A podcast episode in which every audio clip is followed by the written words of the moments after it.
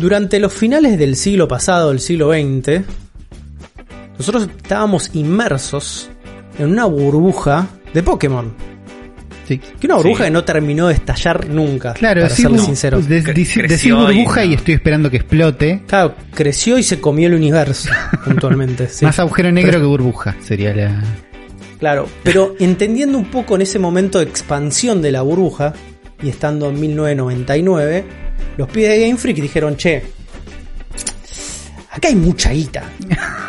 Acá hay mucha guita. Se sentaron Game Freak de Pokémon Company, Nintendo y dijeron, ¿cómo hacemos para hacer mucha más guita de la que ya estamos haciendo? ¿Cómo expandimos esta franquicia como a múltiples este, escenarios, múltiples territorios? de ese momento, de esa mesa, ¿no? Justamente estaba el cabecilla, el más grande de todos, y que en paz descanse nuestro querido Satoru Iwata como representante de HAL Laboratory, que una de sus grandes ideas fue lo que hoy conocemos como el Pokémon Snap. Pokémon Snap que tenía como productor no solo Iwata, sino que lo tenía Miyamoto también. No sabía de este que están Sí. involucrados están ahí. Está muy cerca de este proyecto. y es un juego que terminó saliendo en mercado a principios de 1999. Un juego que vendió una estupidez de títulos, pero que debe haber hecho muchísima, pero muchísima más guita en el rental. En ser alquilado, porque este es el Claro. juego para alquilar por definición Sí. sí. por definición. Y hoy, 22 años después, tenemos lo que podemos decir como propiamente la segunda entrega de esta subfranquicia. Estamos Así. hablando de New Pokémon Snap. Sí, un podemos- pequeño, un pequeño disclaimer antes de arrancar. Si a vos te gusta Pokémon, este episodio es para vos. Es un episodio lleno de cosas de Pokémon, así que quédate porque la vas a pasar muy bien. Si a Sí. vos te gusta Pokémon, pero te ofenden las opiniones de Afro sobre Pokémon, quédate también. O te hace indignar. Quédate también, porque te vas a indignar un montón. Todo este episodio va a ser un afro ofende gigante. Y no hay cosa que me guste más a mí que una, un chat, que una caja de comentarios de YouTube Prendida a bien fuego. picante, bien prendida a fuego. Así que esto, hoy vamos a recorrer todos los espectros de las emociones humanas a través de lo que nos puede ofrecer una franquicia como Pokémon, pero está ya entre nosotros este New Pokémon Snap tan esperado. ¿Y qué tenemos nosotros para decir al respecto? Y tenemos un par de horas de juego, me imagino cada uno, Sí. en el cual estuvimos experimentándolo y ya tenemos un poquito formadas nuestras opiniones, cosas que nos gustan, cosas que no nos gustan tanto, cosas que nos gustaría que se exploren más. Así que vamos a estar hablando un poco de eso. No sé ustedes chicos cuántas horas le metieron a este New Pokémon Snap. Yo Eh, creo que le habré nah. metido entre 3 o 4 horitas, Sí, más o menos. Creo que por Lo ahí. mismo. Vi los primeros dos niveles moneda. varias veces. Sí. Ok. O sea que no llegaste todavía a la segunda isla. Y al- No, las vi, en, las vi en streamings Ok. ayer, entonces sí estuve como vi un poquito más de lo que jugué, pero jugar jugar jugué solamente los dos primeros niveles bastante. Y Ok, eh, yo, jugué el- las primeras dos zonas, o sea, cada zona tiene dos, dos etapas, tipo una etapa de día, tres en realidad. Una etapa de día, una etapa de noche y una especie de final. claro. Eh, hice la primera, fui a la segunda y todavía no vi, eh, o sea, la final de la segunda zona. Estamos exactamente en el Estamos- mismo lugar, Afro, entonces. Eh, no sé si... Uli, vos en qué parte más o menos estás. Si No, no, est- est- estoy ahí, tipo jugué el primer nivel de día, el primer nivel de noche, el primer nivel la final, el segundo nivel de día, el segundo está nivel de noche y después repetí muchas veces, varias veces más. Sí. Recién mientras Ah, preparábamos este programa, el primer nivel de todos para seguir subiendo el nivel del nivel, o sea, el nivel de investigación del escenario. Va a subir el Claro. nivel del, del primer escenario porque te suma a las vueltas que una vez que subís de, de nivel aparecen distintos Pokémon. Así Claro. es. Pero arranquemos con la pregunta más primordial de todo. ¿Qué es Pokémon Snap? ¿No? Para la gente que está por- descubriendo Claro, por primera no vez tengo idea este qué es juego. esto. ¿Qué es un Pokémon Snap? Pokémon Snap es como una subfranquicia dentro de los Pokémon, donde nosotros básicamente nos vamos de paseo a fotografiar Pokémon en sus hábitats naturales. ¿no? Y este juego nos pone en un planteo donde estamos en una isla que en español se llama la isla Lensis, porque todo este juego es un chiste tras otro relacionado al mundo de la fotografía. Claro. No sé si lo habrán notado, incluso pasan Espejo. los diálogos. Sí. Pero eh, y es un juego que se ubica temporalmente 22 años después del juego anterior, ¿eh? Sí, sí. Y lo van a notar en algún momento. Sí, sí, sí.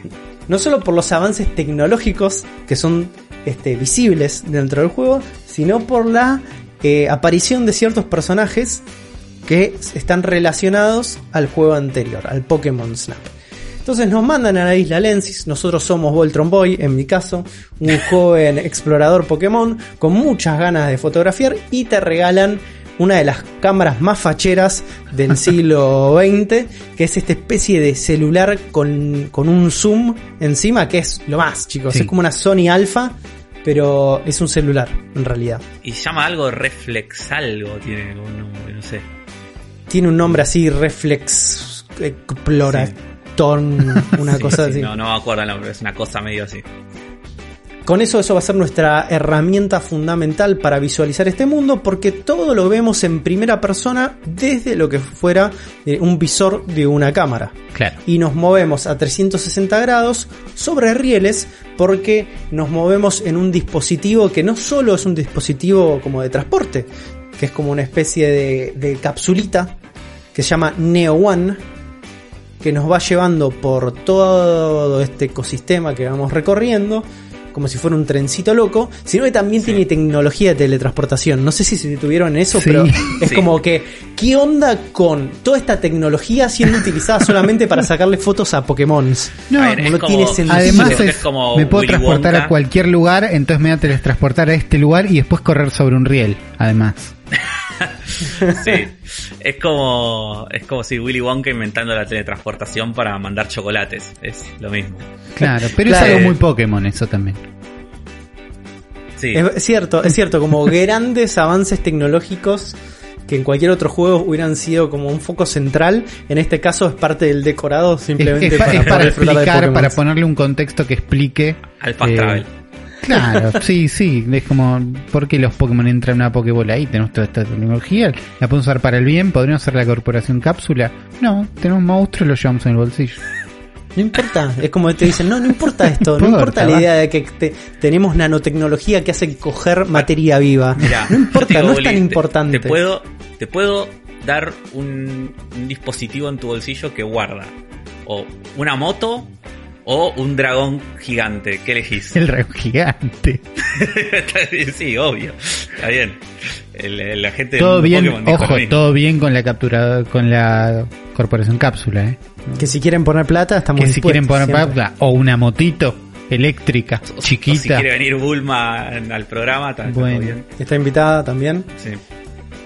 Pero yendo de punto A a punto B, que es lo que nos dispone eh, este juego, y mirando estos 360 grados, vamos a ver justamente este, este ecosistema vivo a través de la fauna y la flora del lugar. Y la fauna son Pokémon. Claro. Claro. Entonces, alrededor nuestro va a haber Pokémon moviéndose para todos lados, interactuando entre ellos, interactuando con nosotros, en el cual nosotros tenemos que retratar esos momentos para llenar una especie de enciclopedia fotográfica de Pokémon. ¿no? Eso es básicamente la premisa de Pokémon Snap. Es una premisa bastante sencilla, muy simple, y creo que en parte de esa simpleza es donde realmente tiene como el valor. ¿no? Es poder ver a los Pokémon de manera silvestre, era algo que no habíamos visto nunca hasta que salió el primer Pokémon Snap. ¿no? en Porque 3D, siempre estábamos- increíble, claro, digo, no es lo mismo que, claro, no es lo mismo que en un Pokémon Stadium, era lo único que había en esta época Claro. donde peleaban seis, o no, por ahí Claro, peleaban en, más, en es- pero digo, en esa época el atractivo era ver a los Pokémon eh, pasar de sprites a 3D. Y en esta época, eh, en este nuevo, el atractivo es ver a los Pokémon con buenas animaciones. digamos, de, de acá sale del. Pokémon Snap original, sale Pikachu surfeando, creo, no sé si lo habíamos visto Claro. antes a Pikachu Sí. surfeando. Por ahí en el anime, pero no me acuerdo. Por ahí, sí, por ahí en alguno de los juegos, creo que en, en el Pokémon Yellow o en la intro Pikachu ya está ah, surfeando. sí, está surfeando. sí, Puede sí, ser, pero surfeando en 3D Sí. siempre es mejor. Sí, sí. El, y bueno, cuestión es que nosotros vamos entonces en nuestros ecosistemas. Y como para empezar a hablar un poco del juego en sí, eh, lo primero que quiero destacar yo de este juego es que se ve sorprendentemente lindo. Sí, an- Supongo que se ve, antes se ve de que. muchísimo mejor eh, cuando estás jugando que, que lo que Sí. se ve en trailers. Sí. Los Pokémon Sí. y el, y el mundo. Se Sí. mejor de lo que creíamos. Los seres humanos. Eh, pero no hay, me- hay pero unas no- dudas, no me pero importa. me parece importante aclarar antes de hablar de este juego que toda la descripción que hacía Juan hasta recién nos está hablando del juego original, pero es lo mismo que pasa en el nuevo. Sí, Sí. la premisa Digo- es, exactamente la Digo, misma. estás describiendo el juego original, ahora Afro está hablando del nuevo, pero tenemos la misma, una aventura muy similar de vuelta. Tipo, el, el sistema es el mismo. Sí, sí. Sí, totalmente. Yo, la verdad, también me sorprendió lo bien que se ve, lo lindos que son los Pokémon sueltos en este mundo. eh, todos los problemas que yo tenía con las texturas que se veían en, en los trailers. En este caso, no sé qué pasó, si hubo una optimización o algo. Si bien no son las mejores texturas son de los últimos pisos. 25 años, funcionan bien en el Y no, mundo. se, no, no, no molestan. se- y no, no se notan. desentonan y el zoom óptico que haces no es tan grande tampoco como para que empieces a ver como los píxeles todos Eh, rotos de las texturas. Entonces ese es como mi mayor problema en realidad, que se vea feo este juego. Claro. Y el juego, el juego se ve lindo. Se ve de todo, yo tengo grandes problemas con la dirección de arte del diseño de los humanos. Sí. Porque son muñecos. Son Son directamente muñecos. Digo, Yo sí. Estoy de acuerdo con vos, pero no, no siento que me. Man, cuando No Rita jode. te mira con esos ojos verdes, totalmente carente de vida, Está y durante muerta, dos sí. minutos no pestañea, Sí. es como decís, no, man, yo estoy Ah. totalmente afuera acá, tengo miedo, no Sí, deja sí. de que hablarme me Rita. es cuando entran de costado, tipo como que hacen como. Están, justo en el medio entre novela gráfica y personajes animados 3D parando, parados adelante tuyo. Eh, y no funciona, decídanse. Eh, Y también cuando hacen, cuando se desvanecen. Por eso, porque sí, dejan de sí, hablar y se la entrada y la salida de ellos, además de que siempre tienen la misma pose, como que usa las lógicas de una novela gráfica. Pero No, sí, eh, son personajes 3D que están en en un espacio realista, que realista, digo, un espacio atrás donde podrían ellos estar parados ahí. No, no es como Sí, que tenés una foto moverse, linda atrás. Durante el streaming saltó como la, la ficha de que lo único que necesitabas para solucionar a esos personajes era poner unos shaders. Nada más. Con unos shaders se solucionaba todo el problema de que parezcan muñecos. Ahora, todo lo que es animación propiamente dicha de los personajes en esos momentos tipo visual novel es como básicamente una animación de flash Para decirlo de es- una manera totalmente choto. despectiva Tiene sus pequeñas cutscenes demasiado cortas, pero tiene unas, tiene más de las que yo esperaba de Es que están mejores. que está muy bien de vos recibiendo la cámara, bienvenido, mira este mapa 3D bárbaro, muy muy muy cortitas, pero mucho mucho más seguido de lo que yo esperaba, que para mí te suman también a, a este choque de esto está buenísimo, estos momentos donde hablo son más chotos, y a mí lo que me pasó durante las primeras horas del juego, que también lo agarré yo creo con poca poca paciencia yo, ¿no? pero odié a todos los personajes todo el tiempo. Era, estoy Sí, para deje- jugar, estoy, estoy para jugar un Pokémon Snap. Me da un poquito de culpa estar esquipeando los diálogos, pero quiero probarlo un poco. Ahora sigo claro laburando. déjame sacar una foto Al principio estaba como, bueno, sí, está bien, es un tutorial, te banco, no sé qué. En un momento perdí la, la vergüenza, digamos, y era, voy a esquipear todos estos diálogos. Le falta un No me prompt interesa. que diga, ¿sabes usar una cámara? ¿Sí o no? Sí, listo. ¿Te interesa lo que tenemos Te para suelto. decir? No. Y ti- tipo los esquipié todos. Veo la cara, uy, qué bueno, está, pero no, no me interesa lo que me estás diciendo. Me parece mucho mi reacción. Pero No, me que Hay pasó. cuestiones que, que me parece que eran necesarias para explicar un poco de lo Sí. que es no solo las mecánicas iniciales, sino para explicar algo que para mí que es fundamental en este juego, que es la, interes- la interacción entre eh, los objetos que están en el mundo, tu injerencia a través de herramientas muy chiquitas, que en realidad es tirarle una manzan- manzanazo a un Pokémon o activar un radar. Sí. Este, y lo que pasa alrededor cosas. Lo- eso lo, lo he visto y lo mencionaban en los trailers, pero Tampoco muchas más, dos o tres No, más. son, son muy pocas. Sé que hay Sí. como un este un ítem luminoso que te Claro, permite sí. también como es- activar es- otros es- eventos. Esa sería como la novedad del juego hasta ahora. Claro. Pero gran parte de, de la, la magia de este juego o de lo que plantea es también un juego como de puzzle, Sí. de una manera medio sutil, donde vos tenés que, a través de las pocas herramientas que tenés, activar una serie de eventos que suceden solamente con tu injerencia o con la observación del evento en sí mismo, que te lo puedes llevar desapercibido totalmente, pero son Sí. los momentos en donde pasan cosas realmente valiosas dentro del juego, que son las fotos que te van a terminar dando puntos. Porque vos tenés un sistema de ranking dentro del juego donde se valoran un montón de factores eh, para las fotos que vos vas sacando y se valoran con un sistema de estrellas y un sistema numérico de puntos, ¿no?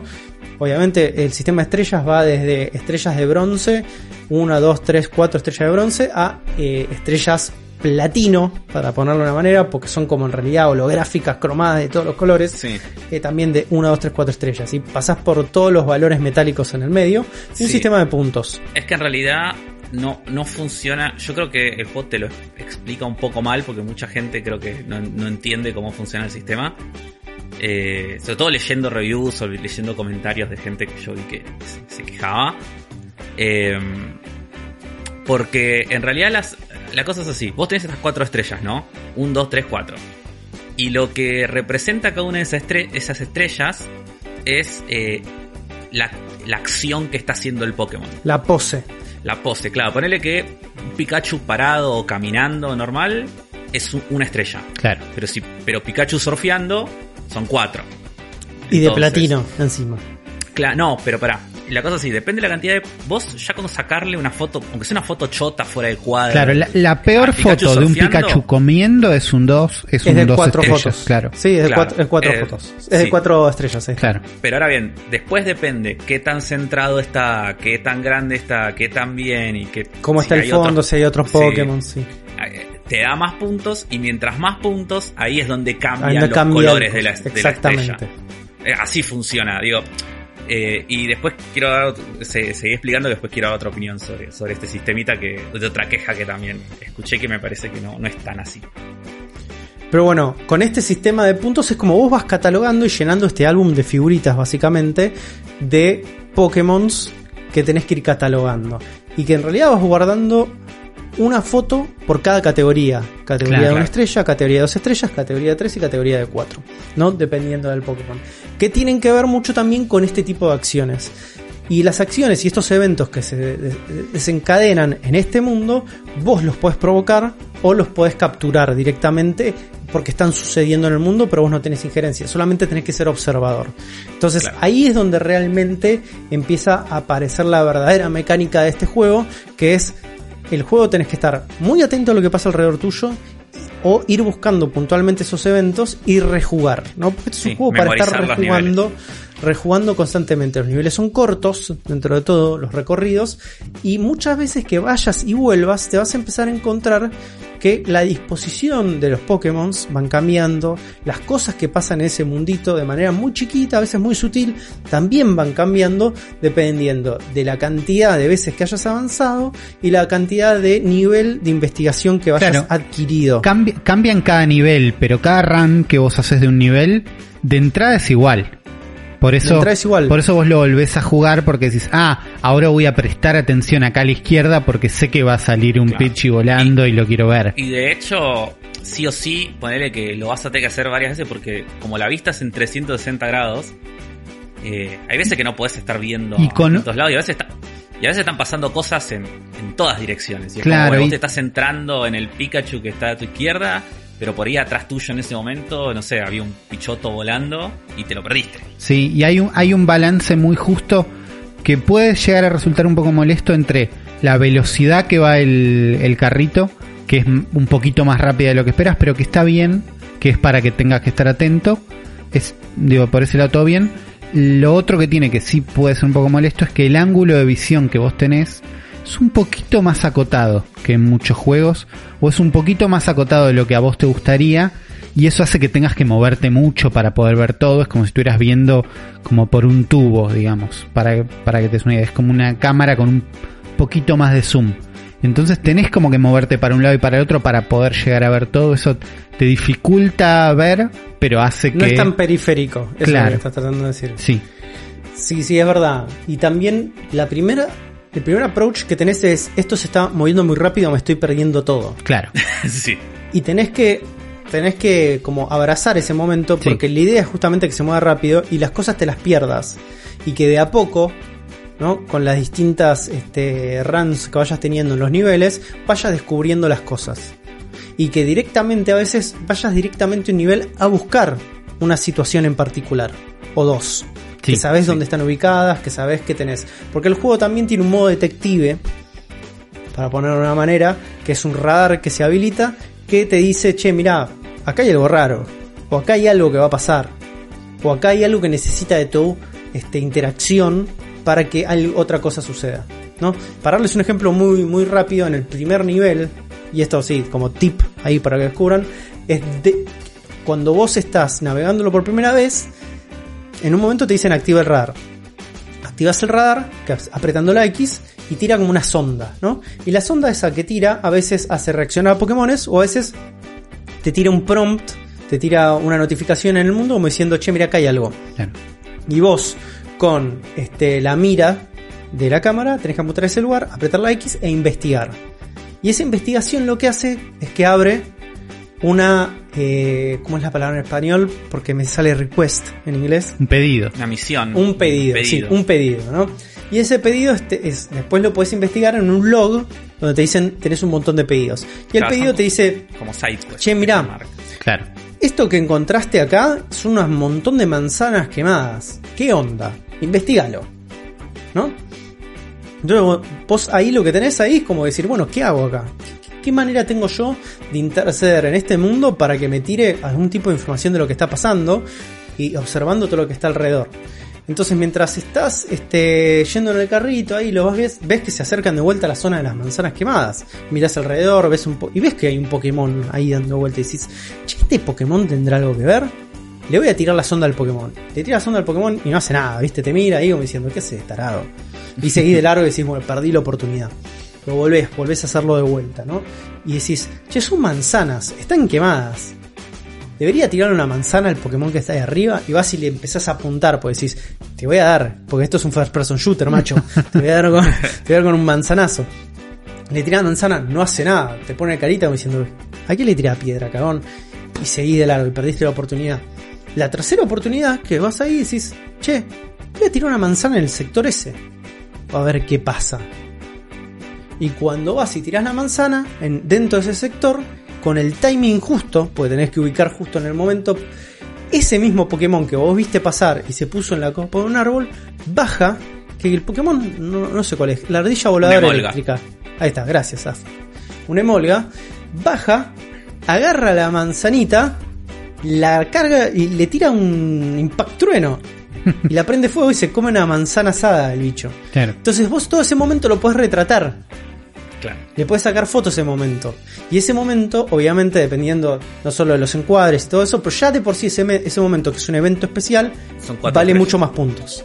Claro. Vale muchísimo más Eh, puntos. Claro, y es Entonces- el evento de cuatro estrellas que vos lo tenés como. Digo, vos tenés, entras al Pokédex del Emolga y vos tenés los cuatro slots de una, dos, tres, cuatro estrellas. Entonces, si vos no hiciste todo eso, nunca vas a destrabar eh, la, nunca la foto de cuatro estrellas. Porque la, Claro, la foto de cuatro estrellas, requiere que hagas, est- que hagas esta Claro. investigación. Sí, sí. Porque es la acción del Emolga tirando el rayo a la manzana. Claro. Esas son las, esa es la foto de cuatro estrellas. Claro, entonces el juego está, está lleno de esos momentos. El Sí. juego son esos momentos en realidad. Claro. Sí, ¿No? porque además son muy vos- simpáticos todos esos momentos.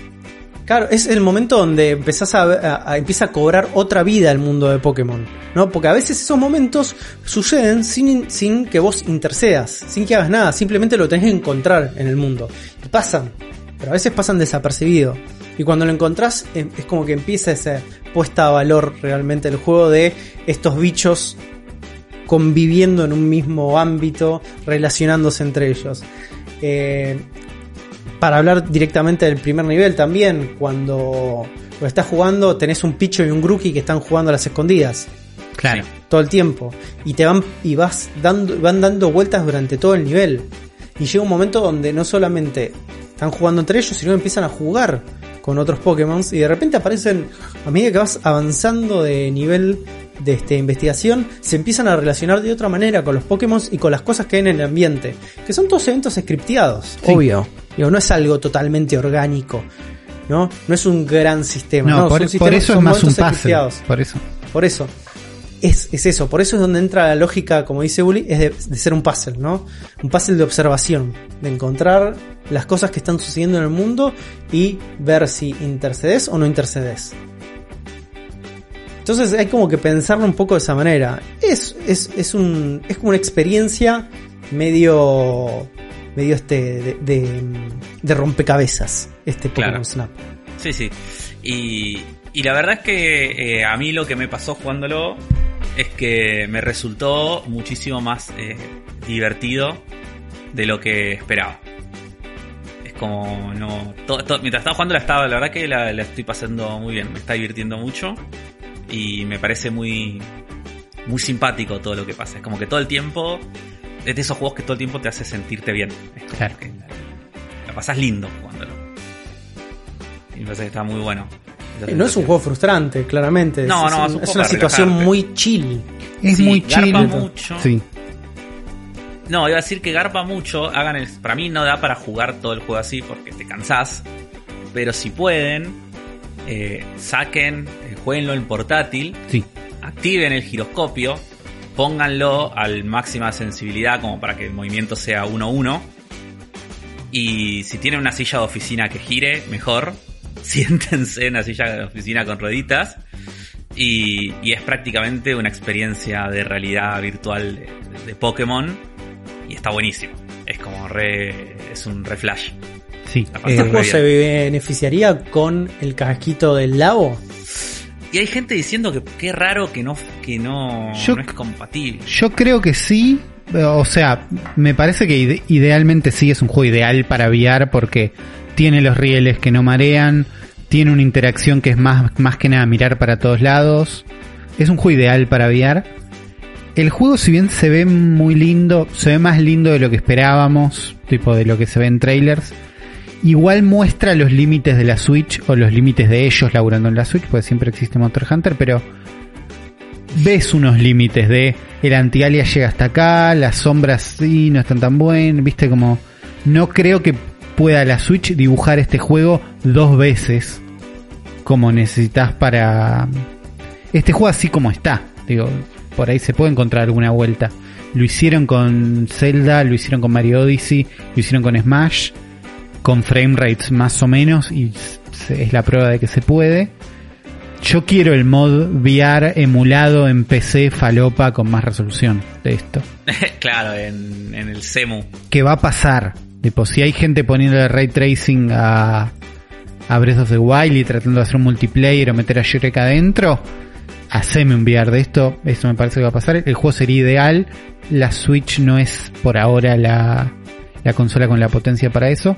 Sí lo jugué en portátil en modo VR casero con la silla, como dice Afro, y es mejor. Y está bueno. Porque además, la pantalla chiquita no solo le hace bien a los gráficos y al no anti-alias verlo un poquito más chiquito, sino que también ayuda en, en el ángulo de visión. ¿No? Esto de que ves como un poquito sumeado todo. Cuando es un poquito sumeado, está en una pantalla más chiquita, lo entendés un poco más fácil en el cerebro que estás viendo por una ventanita y no que ese es todo tu mundo. Eh, y se, se disfruta y se ve un poquito mejor el juego. Y aún jugando portátil sin la parte de la silla y el giroscopio, ¿no? Ju- Juego bastante Sí, sí. portátil. Yo empecé a disfrutar este juego mucho más eh, recién mientras preparábamos el programa y estábamos charlando de boludeces y de cosas y no sé qué. Me puse a jugar sin sonido un poco niveles que ya jugué. Y llegué a un momento en el juego, alrededor del nivel 2, donde te dejan de hablar después de cada nivel. Donde te dejan en paz. El juego me parece que tarda mucho en dejarte en paz. Dejarte porque en paz. Sí, Te sí. hablan al principio, todo bien. Te hace un tutorial que es toca A o nada. Toca A para sacar la foto. Bueno, todo bien. Pero vas al primer nivel y cuando volvés te presentan algo y te dicen vamos de vuelta. Vas de vuelta y cuando volvés te dicen toma una manzana y te hacen ir de vuelta. Eh, Y hay un momento que es, por más que haya solo dos niveles para elegir, déjame elegirlos a mí. Déjame a mí decir retry, quiero hacer esto de vuelta. Porque cuando podés hacer eso, cuando tenés el control del ritmo vos, es mucho más divertido el juego. Volvés a Sí, buscar sí. los momentos, te das cuenta de las manzanas que dice Juan, empezás, cuando no te obligan a ver las side quest, las empezás a ver vos porque querés. Y hizo que por lo menos yo me involucre mucho más fácil con el juego que mientras me trataban de explicar cómo funcionan las estrellas, que tengo que sacar cuatro fotos de cada Pokémon para tener un momento una estrella, un momento 2, un momento 3, un momento 4. Eh, me parece que es un error del juego lo mucho que se esfuerzan que entiendas las mecánicas y en no dejarte disfrutarlo tranquilo. Porque me parece Sí. que si te chocas con toda esa parte, la propuesta del juego también es limitada. En, en el sentido de te moves por este nivel a la velocidad que digo yo y lo vas a tener que repetir y es siempre igual. Me parece que todo eso es suficientemente rígido como para que a eso le sumes un sistema de vas ahora porque yo querés y escuchás este diálogo que no te importa y usás esta manzana y haces este tutorial.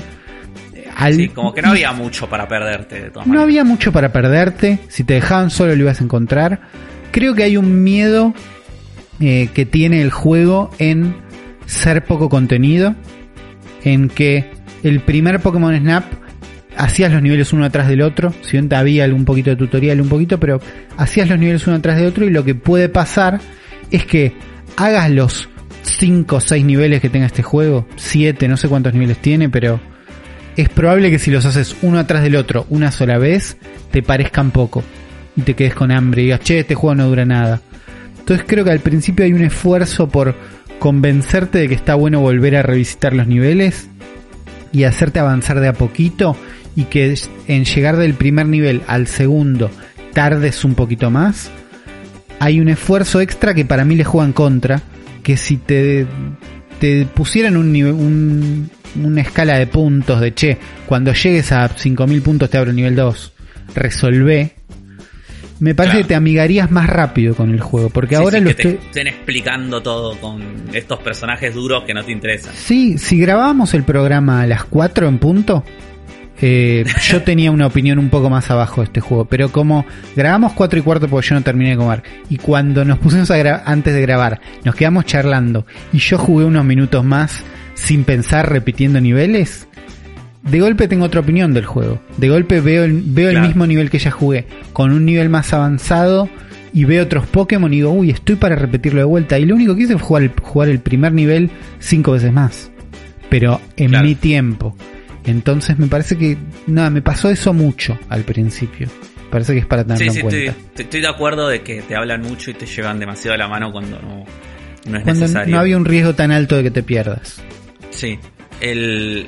Como También para... pensar que esto es un juego para chicos, Zuli. Sí, o sea, todo el tiempo pienso eso. Esto es un juego muy para niños. Pero lo que tienen los niños es más paciencia, no menos capacidad de entender este juego. Eh, no creo que ningún niño se pierda esto sin que se lo Sí, expliquen. lo- lo- aparte los nenes de hoy en día tipo buscan Cualquier guías niño. online de... Para No, digo, Fortnite pero, y- este- pero la información Los nenes- debería estar como una, de- de una- al alcance de una manera educativa dentro del producto. Digo, Sí, Claro, los nenes juegan lo Minecraft. que, que en lo que Minecraft se resolvía eso es con un prompt diciéndote eh, ¿querés el ayuda. tutorial o no querés el tutorial? Claro, cuando quieras Listo, tocas chao. este botón y te das ayuda. Eh, Sí. Sí, había formas más elegantes de resolverlo. Eso seguro. Eh, otra cosa novedosa que tiene este juego con respecto al primero y que me parece a mí que le suma un montón y muchísimo más de lo que yo esperaba eh, cuando, lo, cuando lo mostraron es eh, el modo Photo Plus que es así. Vos una vez que terminás el nivel viene el profesor y te dice, bueno, a ver qué fotos sacaste y te muestra, no sé, las 40 fotos que sacaste. Vos ahí tenés que elegir una de cada Pokémon. Eso es como... Y esas son las fotos que el chabón te va a puntuar. La foto que elijas en ese momento. Después, una vez que... Y te da todos los puntos y una vez que terminas de eso, vas a otra pantalla donde vos volvés a ver las 40 fotos que sacaste. Y ahí, a cada una de esas fotos, si vos querés, las podés guardar. O podés entrar al modo Photo Plus, que es lo que te muestra es como una recreación del momento en donde vos sacaste la foto. Y pero que en donde te podés como mover más libremente y podés volver a reencuadrar toda esa situación. Es como una especie de photo mode de esa situación. Y me parece espectacular. Porque realmente con eso eh, logré tener fotos muchísimo más lindas.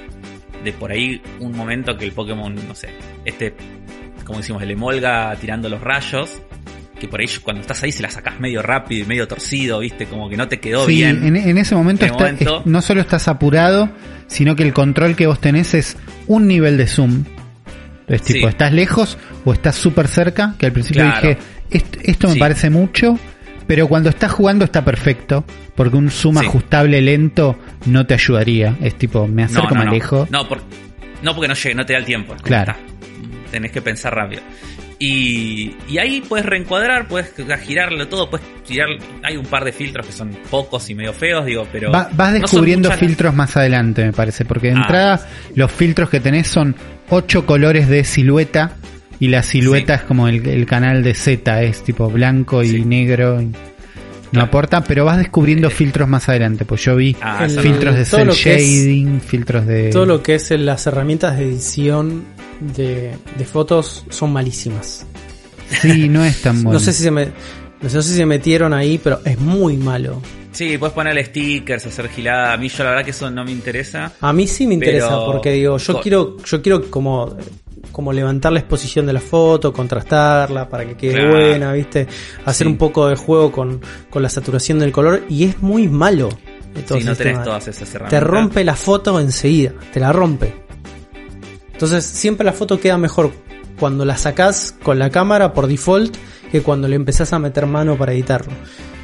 Es muy muy básico, eh, muy poco profundo y las posibilidades son feas. O sea, no, a nivel de herramientas lo, único bueno que tiene para mí es que puedes reencuadrar que es algo que, que sí encuadra este encuadrar y girarlo, cambiar, alterar el zoom, todo eso ya me sirve un montón. Yo, para mí eso no es suficiente teniendo en cuenta que tenemos ya más de fácil 10 años de juegos con modos fotográficos, que tengas pocas herramientas a nivel este, edición, es medio inaceptable. Y es medio una lástima eh, es mucho más pobre que otros photomode de, de otros juegos. De cualquier otro juego, te diría. Sí, sí. Y. Pero qué sé yo. Eh... No, porque a vos no te interesa ese aspecto del juego. a, mí, a, mí, sí que me interesa realmente porque digo... digo. Yo pasé mucho tiempo en, en, todos los juegos de PlayStation, sobre todo que tienen photomodes como. Creo que ya lo tiene medio estandarizado. Es Sony el, su photomode. Y, y nada, digo, a mí me re gusta. Me gustaría que lo tenga.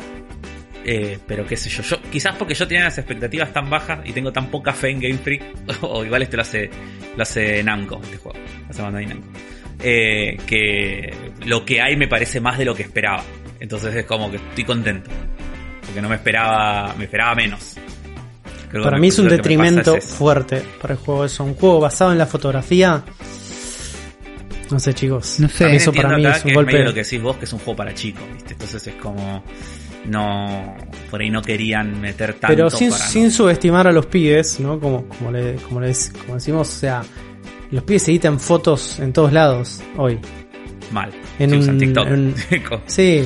Hacen cosas increíbles. Una tablet, un iPad, se la pasan haciendo esas cosas. Ahora, lo que yo había entendido con los trailers es que en este modo de editar la foto, vos te vas a poder mover un poquito. Y podés sumear y reencuadrar nada más, me parece. Estás como en el mismo lugar. Eh, sí te da un poquito más de chances de que la foto que vos encuadraste mal esté un poquito más linda. Yo recién edité un par de las que tenía y, y están un poquito mejor. A mí lo que me pasa con este juego es que pierdo las ganas de sacar una foto linda. re estoy con el juego, re estoy para vivir en este mundo y sacar fotos y capturar distintos momentos, pero estoy full en, en la propuesta del juego que es investigación. Estoy retratando, eh, quiero los Pokémon de cerca, pero me pasaba ayer viendo streamings de otras personas jugando los primeros niveles, que todos medio que sacamos las mismas fotos.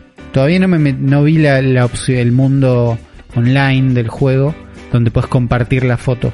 Pero de No, entrada no, no lo vas, no lo vamos a poder ver nosotros, no lo vamos a poder ver porque en la cuenta de Zona Fantasma, que es gracias a, Sí.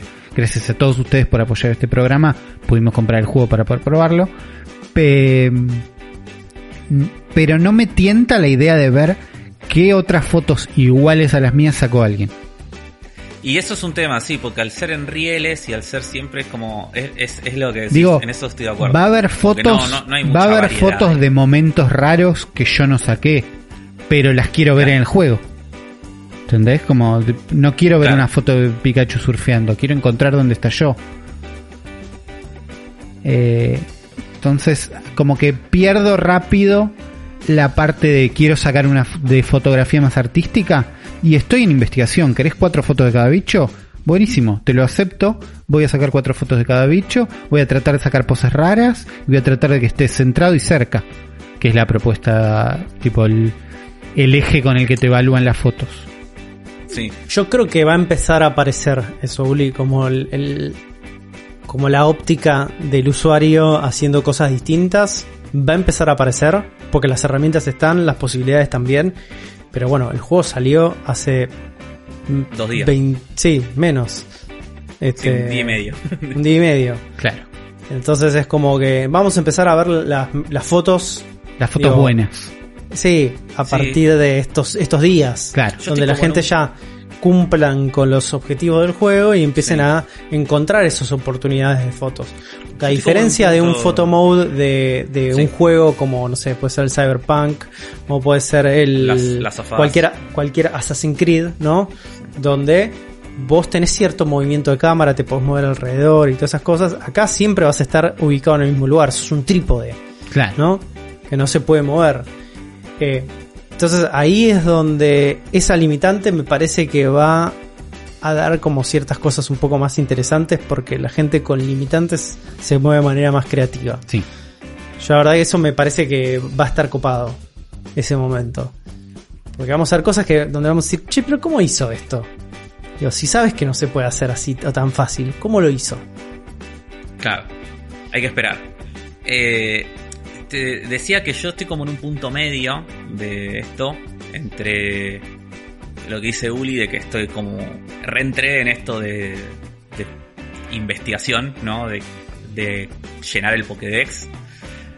Pero a lo que me pasa también es que eh, cuando saco una foto de una foto de un bicho capturando en un momento especial, después entro al Photo Plus y la reencuadro, la giro, la dejo, le, le pongo difuminado en el fondo y la dejo linda y me la guardo en el álbum y estoy contento con esa foto.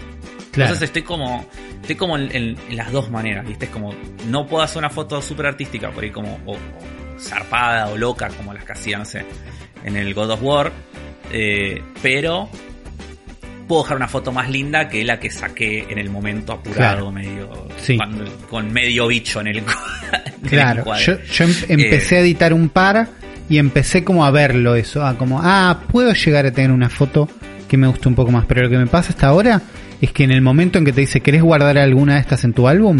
Digo, ¿sabes qué? No. Ninguna, tranqui, no pasa nada, borralas. No, yo Eh, sí las si me diste los puntos, ya estoy. Eh, sí, y otra cosa, eh, llevando a esto, de que lo que decía, gente que vi que se quejaba por ahí del sistema de puntos, que nada, lo que hay que entender un poco es esto que decíamos antes, ¿no? Como que el, chavo, el, el juego es como muy claro en las reglas de lo que te pide para puntuarte bien. Que es lo que dijo Uli, el bicho tiene que estar en el centro y grande. Fin. Es Y, como de- y después, claro, si tiene una y- pose loca, si llegas sí. a capturar algo. Sí, y, y preferentemente que te esté mirando a vos. Esas son como las tres cosas que, que el juego te puntúa. Pero después el juego no te obliga.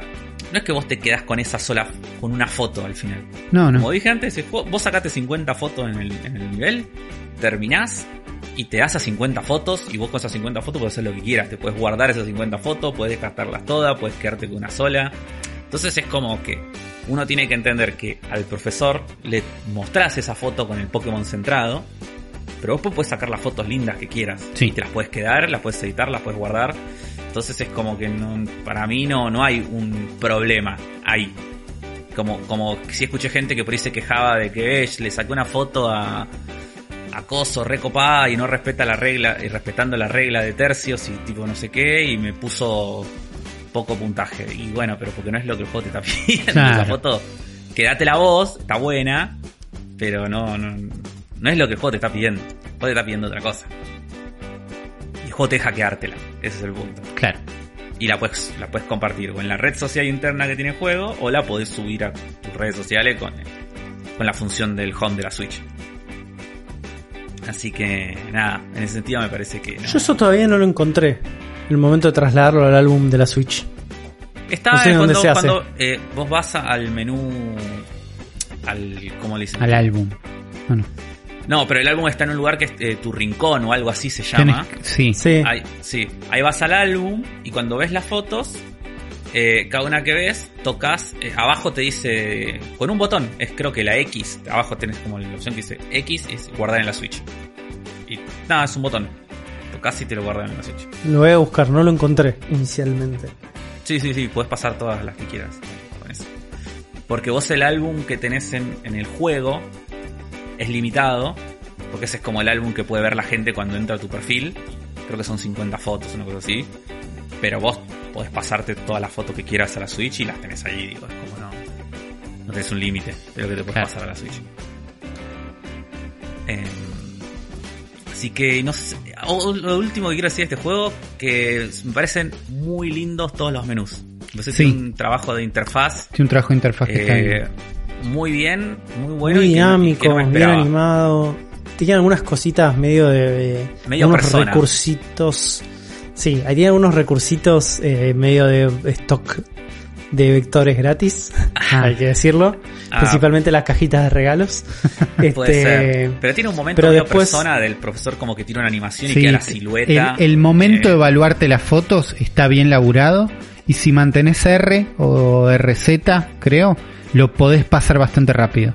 Si es algo que te embola un poquito, como Ah, me no pasó con la poca paciencia que tenía al principio, mantenés R y, y va bastante rápido, fluido para todos lados, ves los puntos, elegís la foto. Si che, esta es mejor que esta, ¿la cambio?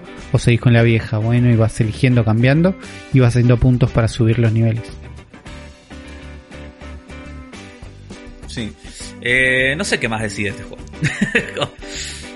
no. A mí la verdad que la estoy pasando bien. Eh, la gran duda y pregunta de todos es Es si. Es si, si vale 60 dólares. Y no sé. No sé. Yo por lo que veo es, que es un muy- juego que vos podés llegar a terminarlo en 6-7 horas con Sí. toda la furia. Que tiene un valor de rejugabilidad bastante grande, ¿no?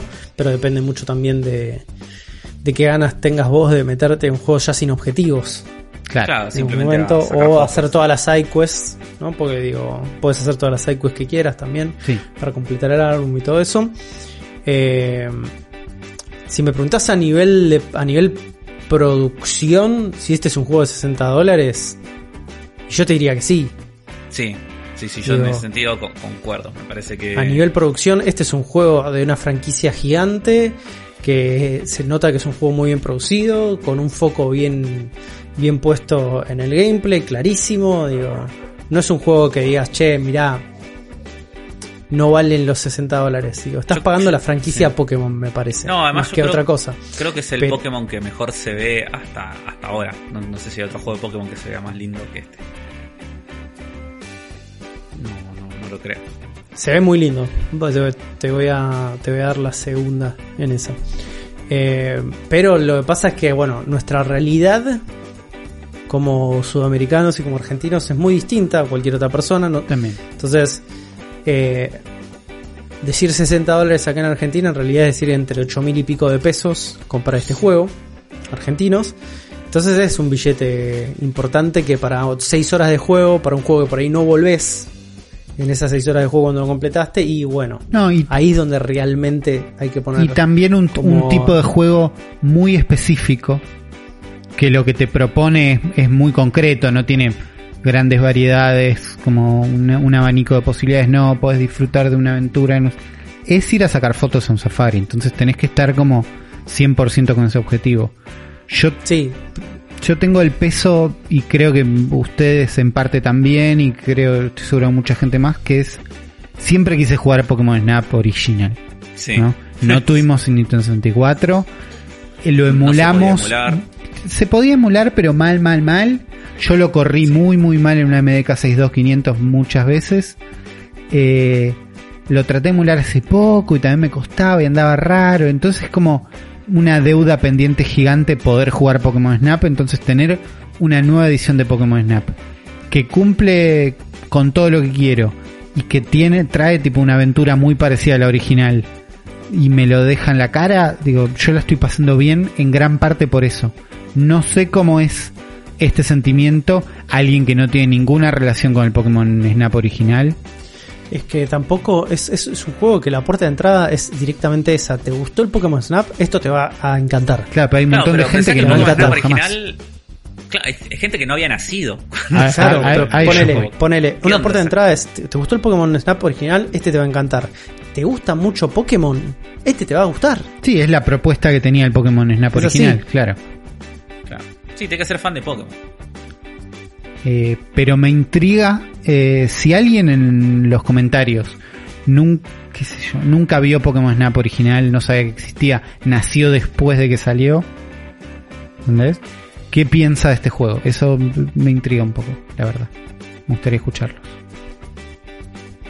A mí también. Así que esperemos los comentarios de toda la gente en este Caja con el en la caja de comentarios ahí de YouTube de Zona Fantasma TV. Queremos saber qué piensan. Estas fueron nuestras primeras impresiones. A mí me falta un montón, evidentemente, de juego. Obviamente, claro, esto es un, un día y medio de además dormir, comer, trabajar.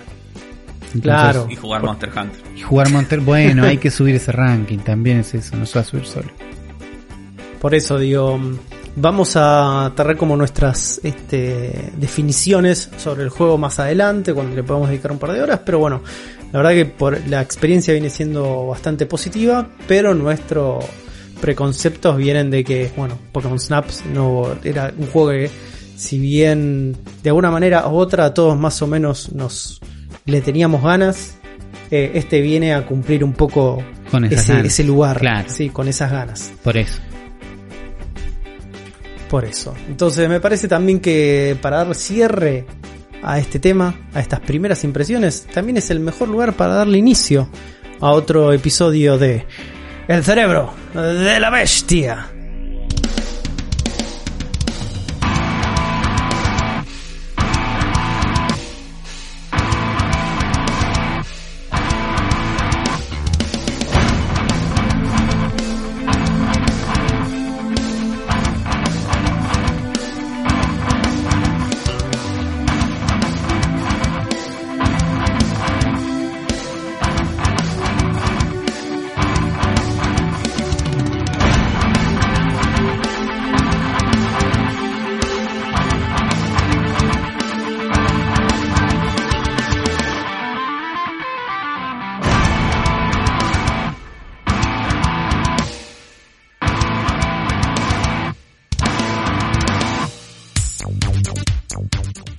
Bienvenidos a un nuevo episodio del Cerebro de la Bestia, este podcast fundamentalista nintendero.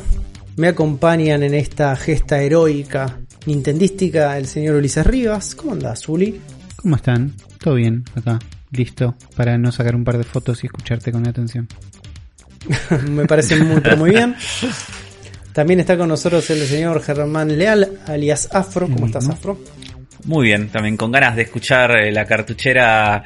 Eh, la cartuchera maldita. Lo vamos a decir. Ponele, ponele. Y mi nombre es Juan Nardone. En, este, en esta edición hago como de fotógrafo estrella de Pokémon. ¿eh? Saqué una foto, un Grookey hermosa, con un palito en la mano. Estoy muy orgulloso de esa foto con Grookey. Y esa foto me encantaría poder compartírsela en cuanto sepa cómo carajo compartir, a todos nuestros amigafros. Así es, los amigafros, la gente que nos deja comentarios en nuestros episodios, eh, pues si ustedes quieren ser unos amigafros, solo tienen que entrar a nuestro canal de YouTube y dejarnos un comentario en el episodio de la semana. Y le mandamos un saludo a gente como Bob Roquinio, Mira. que dice, aguante la Chargeblade, se transforma, tiene escudo, es rápida, es lenta, corta alas, hace stuns como el martillo y es una motosierra, tiene todo. así, así que puede ser. Eh, no es la que es la que usas vos, Uli, ¿o no? Switchax, sí, sí, la que tiene forma Sí. de motosierra. Eh, después, Joan Locke nos dice, aún no escuché el programa, pero seguro es un lujo como siempre. Saludos de Río Tercero, Córdoba, eso la ciudad en donde el único que juega Nintendo soy yo. Uy, no. Río Tercero es la de la tragedia de Río Tercero? Es la de... No. ¿Era eso? ¿La de la fábrica? ¿Es Río Tercero? ¿La fábrica que explotó? Si Bueno, buscas Río, Río. Tercero dice explosión. Sí, ¿O era Río Cuarto? Por lo menos No. según la búsqueda de Google es, pero el resultado de la eh, búsqueda puede ser que no. es Río Tercero, sí. Río Tercero. Gran documental, Esquirlas. ¿Cómo me documental parece documental? Lo tengo que buscar. que cuenta eh, todo eso buenísimos. Eh, ayer o antes de ayer estuvo gratis para verlo, ¿Sí? en no sé dónde. Cada tanto lo vuelven a poner. Cuando lo consigan, véanlo porque buenísimo. Eh, Toronja Arenosa dice: El afro ofende menos ofensivo de la historia. ¿Quién poronga banca todo? eh, no de tar dice: Tori Nardone hace un vivo comprando medialunas. No sé si te está pidiendo, porque puso hace sin tilde. No sé si te está diciendo que haces normalmente un vivo comprando medialunas o te está pidiendo No, que está, hagas un está vivo. pidiendo que lo haga para mí. Eh, Lo puedo hacer, lo puedo hacer tranquilamente. Pero para eso van a tener que pedirlo en patreon.com barra. Mateo Díaz dije, Afro nunca me importó Toad, pero si querés pienso tus opiniones de Pokémon, así me ofendo. Feli- Felipe Miranda dice, hola, vengo a poner like, invitar a todos a hacer lo mismo. Además le comento que dentro de las dedicatorias específicas de Uli, recuerdo una en que dedicó el programa a todos los que escuchaban con un audífono en el que solo funcionaba un solo oído. bueno, Está bien. siempre, Eh, siempre Rodrigo- tenemos en cuenta. Rodrigo Corte dice, buenas, me quedo, me quedo con dos frases. Una de Uli, no shame for bosses, totalmente de acuerdo. Al jefe se lo mata como se puede. Y no hay mejor sensación de que te quede nada de vitalidad en cualquier juego y salís buscando un save point antes de que te mate. Segunda frase de Afro, vi mucho anime para saber dónde termina esto. Jaja. Eh, después, Fabián Jiménez dice, buenas. Acá Fabiancito Bebé, viniendo de Spotify, fui testigo de lo que sufrió Nardone y me volvió un recuerdo con mi Play 1 que se me tildaba en Final Fantasy Tactics después de una batalla y tenía que estar levantando y bajando la tapa de la Play para que ande. Un abrazo, son mi podcast favorito de lunes para arrancar. Muy de Play 1 eso, de tener Muy que de hacer Play cosas 1 he raras. jugado Final Fantasy entero switchando entre distintas versiones del mismo juego. Tremendo. Co- Coach Pero bueno, por, por pirateros igual. También por piratero, eso es verdad. Hay un Sí, punto. sí. Hay algo de ahí de eso. Eh, Coach Popeitos dice, salgo otra vez de mi cueva de Spotify porque Monster Hunter es más fuerte. Para el que estaba teniendo problemas, no lo chequeé, pero capaz que lo del Agnosom de nivel 1 puede ser del gremio. Por ahí debería fijarse de tomar las quests de la aldea y no las del hub. Puede ser, es muy probable que haya sido eso lo que le pasó. Por otro lado, hay un Discord para, pregunta, ¿hay un Discord para jugar para jugar Monster Hunter? Solo juego con randoms en misiones de frenesí por lo mismo que ustedes comentaban. Buenísimo el podcast, nos vemos en otra expedición desde la cueva de Spotify. Y le respondí que sí, que tenemos el Discord de Zona Fantasma, donde tenemos un canal especial para jugar Monster Hunter y le dejé el link. Bien. Así que nada, eh, pueden, pasar a a buscarlo buscar por nuestro Twitter claro. también o a, o a este episodio en los comentarios, búsquenlo que está. Los cazamostros. Los cazamonstruos, sí. Santiago Jiménez que dice Afro Hill, aguante Toad. Ah, pero no es Sleepy Toad. Ah, Alguien, porque- yo sabía que iba a pasar. Alguien No, no. iba a venir como. Y- igual es un chiste, porque dice, ah, ¿cómo? ¿No es Sleepy Toad? Ah, pero qué porquería. ¿Qué es el lipito?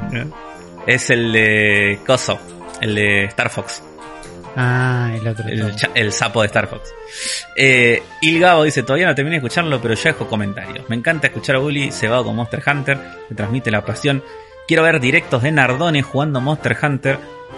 Si la pasamos bien con ellos, Barbarian, este va a ser una fiesta. Dejo posibles alias. Nar Hunter, Monster Done o Handone. Monster Done me gusta. eh, Monster tiene Done potencial. puede ser, sí, sí, sí. Y por último, no tiene nada que ver, pero por culpa de Uli entré en la falopa de Reddit y no puedo parar de ver videos sigiladas en el subreddit de Breath of the Wild. Se los quiere. Subreddit de. Breath of the Wild. Está bien, hay lindas cosas. Marto Schneiderman dice, estoy de acuerdo en que Toad es invendible, pero más invendible me parece Peach. Suena feo decir que el personaje femenino más importante del mundo de Mario sea tan intrascendente, pero es verdad. No son machistas por decirlo, los machistas son los japoneses conservadores que la crearon con el único fin de que Mario la rescate. Toad al, al menos tiene su propio juego en Switch, Peach en cambio sacó una vez un juego en Game Boy y nadie lo recuerda. Saludos. Eh, estoy de acuerdo que Peach puede ser más intrascendente dentro de la franquicia, pero el diseño de Peach es mucho más copado que el diseño de Toad. Es O mejor sea, personaje. eh, eh, sí, yo quiero, te- si me das un muñeco de Peach, digo, uh, qué copado. Me das un Toad, digo, eh, bueno, qué sé yo. Un juego de pitch necesitamos. Sí, re. Eh, y los últimos dos mensajes, primero de Fernando Castaño que dice, la verdad es que ya sea con el cerebro de la bestia, con el cerebro del anime o el cerebro del séptimo arte, me parecen siempre muy interesantes las formas que tenéis de desgranar los temas que tocáis. Estoy seguro que si hablarais del funcionamiento de un ventilador de pie, lo harías igualmente interesante. Por favor, no dejéis nunca de hacer radio. Saludos desde Sevilla. Un, Un abrazo. Para... Me encantan los mensajes internacionales, así que si quieren ganar puntos conmigo, sean de otro país. No, pero me gusta Eh, saber que nos escucha desde allá, que nos entiende Sí. cuando hablamos, porque estoy seguro que muchas veces hablamos o rápido o mal o con... o con eh, eh, regionalismos. Claro, Sí, demasiado propios, entonces un, un saludo para allá y ojo con el cerebro No, de los y- ventiladores que sí. no lo descartes. Se viene. No lo descartes. No, y además cerebro. con, con la competencia, digo, que hay de podcast en España, que hay una Bueno. barbaridad También. de podcast en España, entonces... Y acá también. Sí. Eh, pero no tanto. Te, te sorprendería la cantidad que hay en España.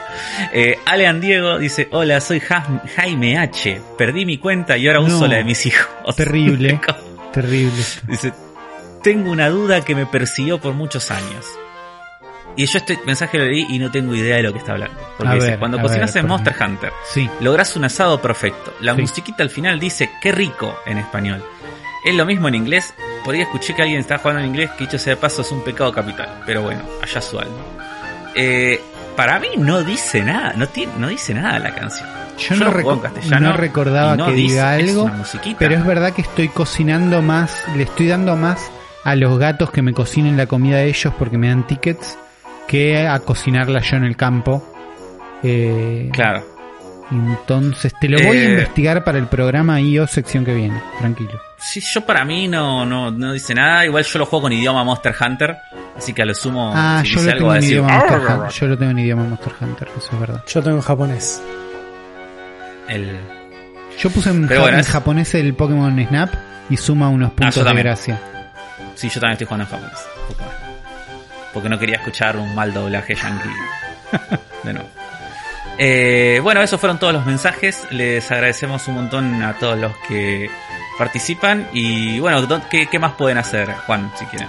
Claro, claro. Lo que, recuerden que pueden ir a patreon.com barra zona fantasma TV para suscribirse ahí aportar un poco de dinero a la causa nintendera del cerebro de la bestia. Y también pueden ir a Mercado Pago.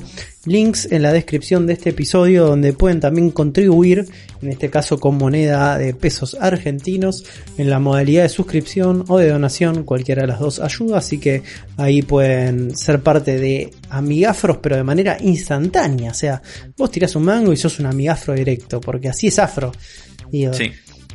Es como Interesado. ah, interesado por el Bill Metal. Y está perfecto, está perfecto. ¿Querés ser un Instagram amigafro? Ya Tenemos que sabes. ju- y tenemos que si no hubiéramos podido jugar Pokémon Snap, sino. Bueno, eso- Claro, por existe. eso, por eso, muchas gracias a todos los amigafros que hacen de estos momentos posibles. Y lamentablemente el momento que va a atravesar ahora no estuvieron presentes los amigafros porque fue 100% como operativa mía, ¿no? que fue, si recuerdan, hace unas cuantas semanas, episodios antiguos del Cerebro de la Bestia, eh, yo les había hablado de mis experiencias con hacer pelota la 3DS, ¿no?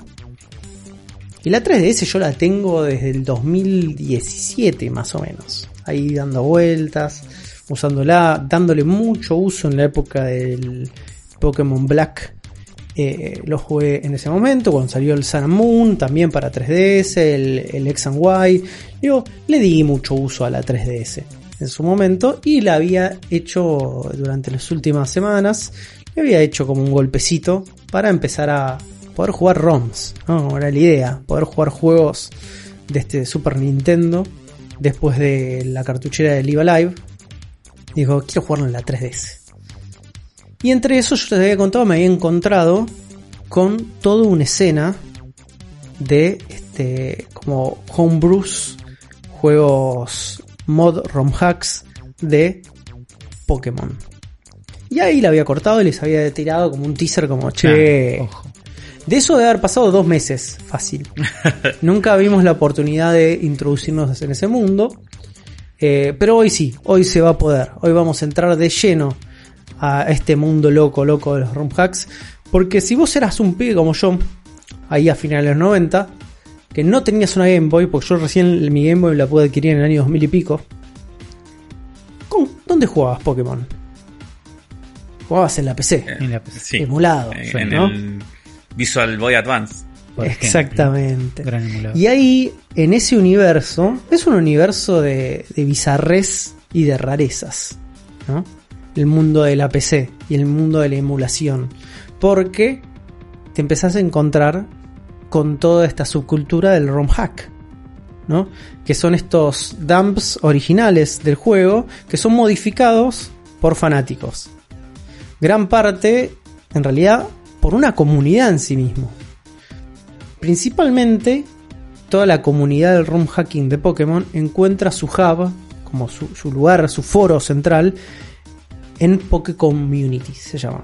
Es un foro, básicamente, ¿no? Buen- Y ahí encontrás no solo cosas relacionadas al ROM hacking, sino all things Pokémon, para poner una manera. Claro. Pero ahí es donde reside la comunidad más fuerte de room hacking de Pokémon. Y si bien hay un montón de juegos room hack muy populares dentro de Pokémon, el que terminé jugando yo es uno de los más populares llamado Pokémon Gaia. Un proyecto liderado por un chaboncito llamado Spherical Ice que arrancó a modificar ROMs después de descubrir la comunidad de Poké Community en el año 2007. Estamos hablando que Spherical empezó a modificar juegos de Pokémon a los 9 años. Tranqui. Lo hizo a y través después, de... después te preocupa que no entiendan el Pokémon Snap. Claro. Y después, obviamente, digo, se fue instruyendo mucho con esta lógica que tiene la comunidad de empezar a compartir todos sus aprendizajes y todos los recursos que se van generando. Tanto desde documentación de cómo trabajar estas modificaciones hasta assets, ¿no? Hasta los sprites de los juegos. Incluso, digo, mucha de esta gente de la comunidad desarrollan sus propios Pokémon, que obviamente casi ninguno llega a un juego porque a nadie le gustan los, los este, diseños originales de Pokémon. Son, es difícil diseñar Pokémon, chicos, no, es- no es para todos. Pero nuestro Boy Spherical soñaba con crear su propia región en el mundo Pokémon. Era como que lo que él quería era como diciendo, che, está Canto, está Yoto, yo quiero hacer mi propia región. Claro, ¿dónde está Turdena? Claro, ¿dónde está Turdera? y Gaia era su proyecto definitivo. A ver, el pibe después de trabajar en una infinidad de proyectos de ROM hacks y abandonarlos absolutamente todo, que parece que es una práctica muy común dentro de la escena, gente que entra y sale y se aburre y se va. Me imagino que es así, ¿viste? Esto es todo esto ad honorem Claro. en algún momento te echas los huevos y te vas. En el año 2014 decidió concentrarse y terminar algo, ¿no? Como difícil, re difícil, amigo, como concentrarse y terminar algo, te reentiendo, pero bueno, decidió hacerlo. Y teniendo como referencia y como motivación uno de los ROM hacks más populares de toda la escena, que es el Pokémon Liquid Ocean, ¿no? Es básicamente creo que hoy por hoy dentro de lo que es la Poké Community, el ROM hack de Fire Red más popular dentro de toda la comunidad. Eh, entonces, el pibe más o menos tomando ese lugar de inspiración y tomando también el hecho de haber jugado el Liquid Ocean y decir, che, este juego está muy parecido a lo que podría ser un juego oficial a nivel determinación, a nivel balance, a nivel cuidado. Yo creo que puedo hacer algo similar. Pero no solo puedo hacer algo similar, sino que voy a ser un poquito más ambicioso. Voy a llevar funcionalidades de generaciones posteriores y más lejanas a todo lo que es el framework de trabajo de Fire Ambicioso nuestro amigo Spherical, así que arrancó diseñando el mundo, los pueblos, que era el lugar que le interesaba, y lo empezó llenando de NPCs y eventos, ¿no? Empezó a generar los mapitas, empezó a generar los personajes y empezó a generar obviamente las cosas que iban sucediendo dentro de esos mapas. Y a medida que fue avanzando así de manera muy orgánica, le saltó eh, la ficha. La ficha de hacia dónde tenía que apuntar este juego. Este juego tenía que estar focalizado en el Pokémon legendario Regigas. ¿No? ¿Saben cuál es ese? No, ¿Cuál? Regigas. me suena. Es el que es como una especie de Ah. Pokémon de piedra tótem ¿Qué? con muchos ojos extraterrestre. Que había varios Regis, Sí. ¿o no? Ya sé. Exactamente, pero el Regigigas es el que es la fusión de todos. Ahí está, pues está Regirock, Regice, Registeel y Regigas es como el máster de. Regis. Regigigas. Regigigas. Regigigas. Ahí está. Esa decisión de focalizarlo en este Pokémon lo, lo empezó como, viste, como a llevar hacia un lugar de estudio para balancear todo el juego a Pokémones un poco más recientes. Y es ahí cuando Gaia es cuando se empieza a transformar algo en, en algo particular dentro de la comunidad, porque es el primer ROM hack que incorpora mega evoluciones. Que es algo que recién aparece en la generación de X y Y. Claro. Y esto lo fue logrando a medida de que fue absorbiendo distinta documentación y distintos aportes de programadores dentro de la comunidad. Claro, pues ahí Que fueron necesitas sprites que no existen a esa altura. desarrollar sprites, entonces vas a necesitar artistas, desarroll- desarrollar y balancear mecánicas, lo vas a necesitar como game designers y, y también desarrollar específicamente para esas herramientas de mod todas estos, estos nuevas, nuevas mecánicas que van a ir apareciendo. El juego se empieza a consolidar como algo totalmente nuevo dentro de lo que había visto de la comunidad. Claro. Y en noviembre del año 2018 tuvimos la versión beta B3.2, que es la última versión, o por lo menos la que jugué yo, de Pokémon Gaia. Pokémon Gaia básicamente es un hack de Fire Red que nos ubica en la región de Orbutus. ¿No? Es una, una especie de región que había sido poblada por una especie de civilización ancestral, onda Ancient Aliens, que llegaron como a la región y empezaron a dejar ídolos y monumentos a sus dioses y guardianes en toda, en toda la región, que claramente eran Pokémones, Claro. eh, pero con una serie de desastres naturales la civilización se perdió. Y solamente quedan como estos, estas ruinas de lo que era la sociedad y como pequeños fragmentos de la historia y reliquias del pasado en esas ruinas. El juego nos sitúa como una especie de actualidad Pokémona, para ponerlo en lugar, viste, como... Ponele, si hay que medirlo, es como año 22 despu- después de Ash Ketchum, ponele. una manera de ponerlo. Más o menos eh, como la bestia roll. Exactamente. El arqueólogo y profesor Pokémon Redwood nos, nos cita, ¿no? Porque nota como que hay un incremento zarpado de actividad sísmica en la región y obviamente en un acto de altruismo absoluto por el bienestar de la nación, recluta un nenito de 10 años para que haga su laburo. Listo. Que es como básicamente Claro, ¿por todas las ¿Por historias de los Pokémon. Incluido Eh, Pokémon Snap. Claro, incluido Pokémon Snap. O sea, bueno, nosotros, ¿no? Sí. Somos nosotros. Eh, vamos a ser como una especie de residente del pueblo, que es el pueblo Celanto, que es un pueblo chiquito cerca del mar, que esconde un misterio importante. Y con nosotros también se une a esta misión nuestro rival, que también es de nuestro pueblo, que se llama Cara de Nepe. Yo le puse Cara de Nepe, pero bueno. Es el objetivo Es del enemigo un Pokémon. Es así.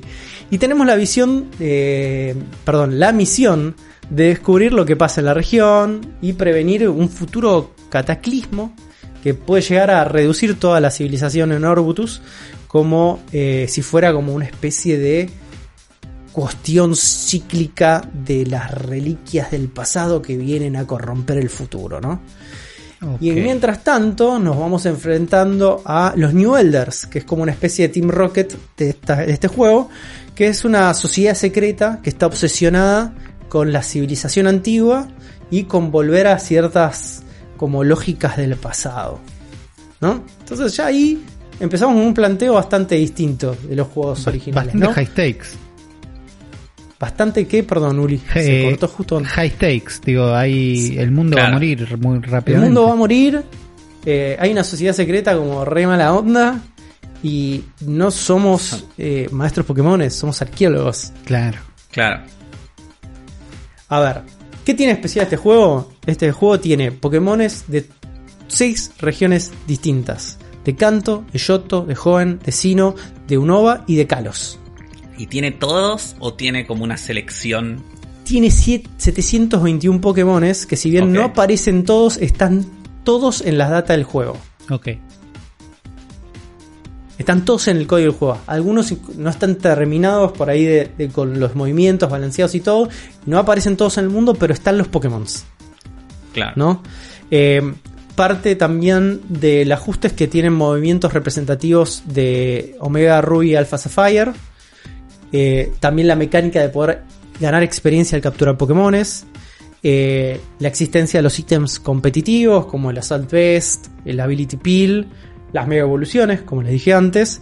eh, y también un trabajo de rediseño de sprites custom para este juego y también un trabajo de rediseño de todo lo que son las interfaces, que incluye algo que es como recontra copado y clave, que no sé por qué esto nunca se hizo antes, que es un sistema muy didáctico de representación para las IVs, ¿no?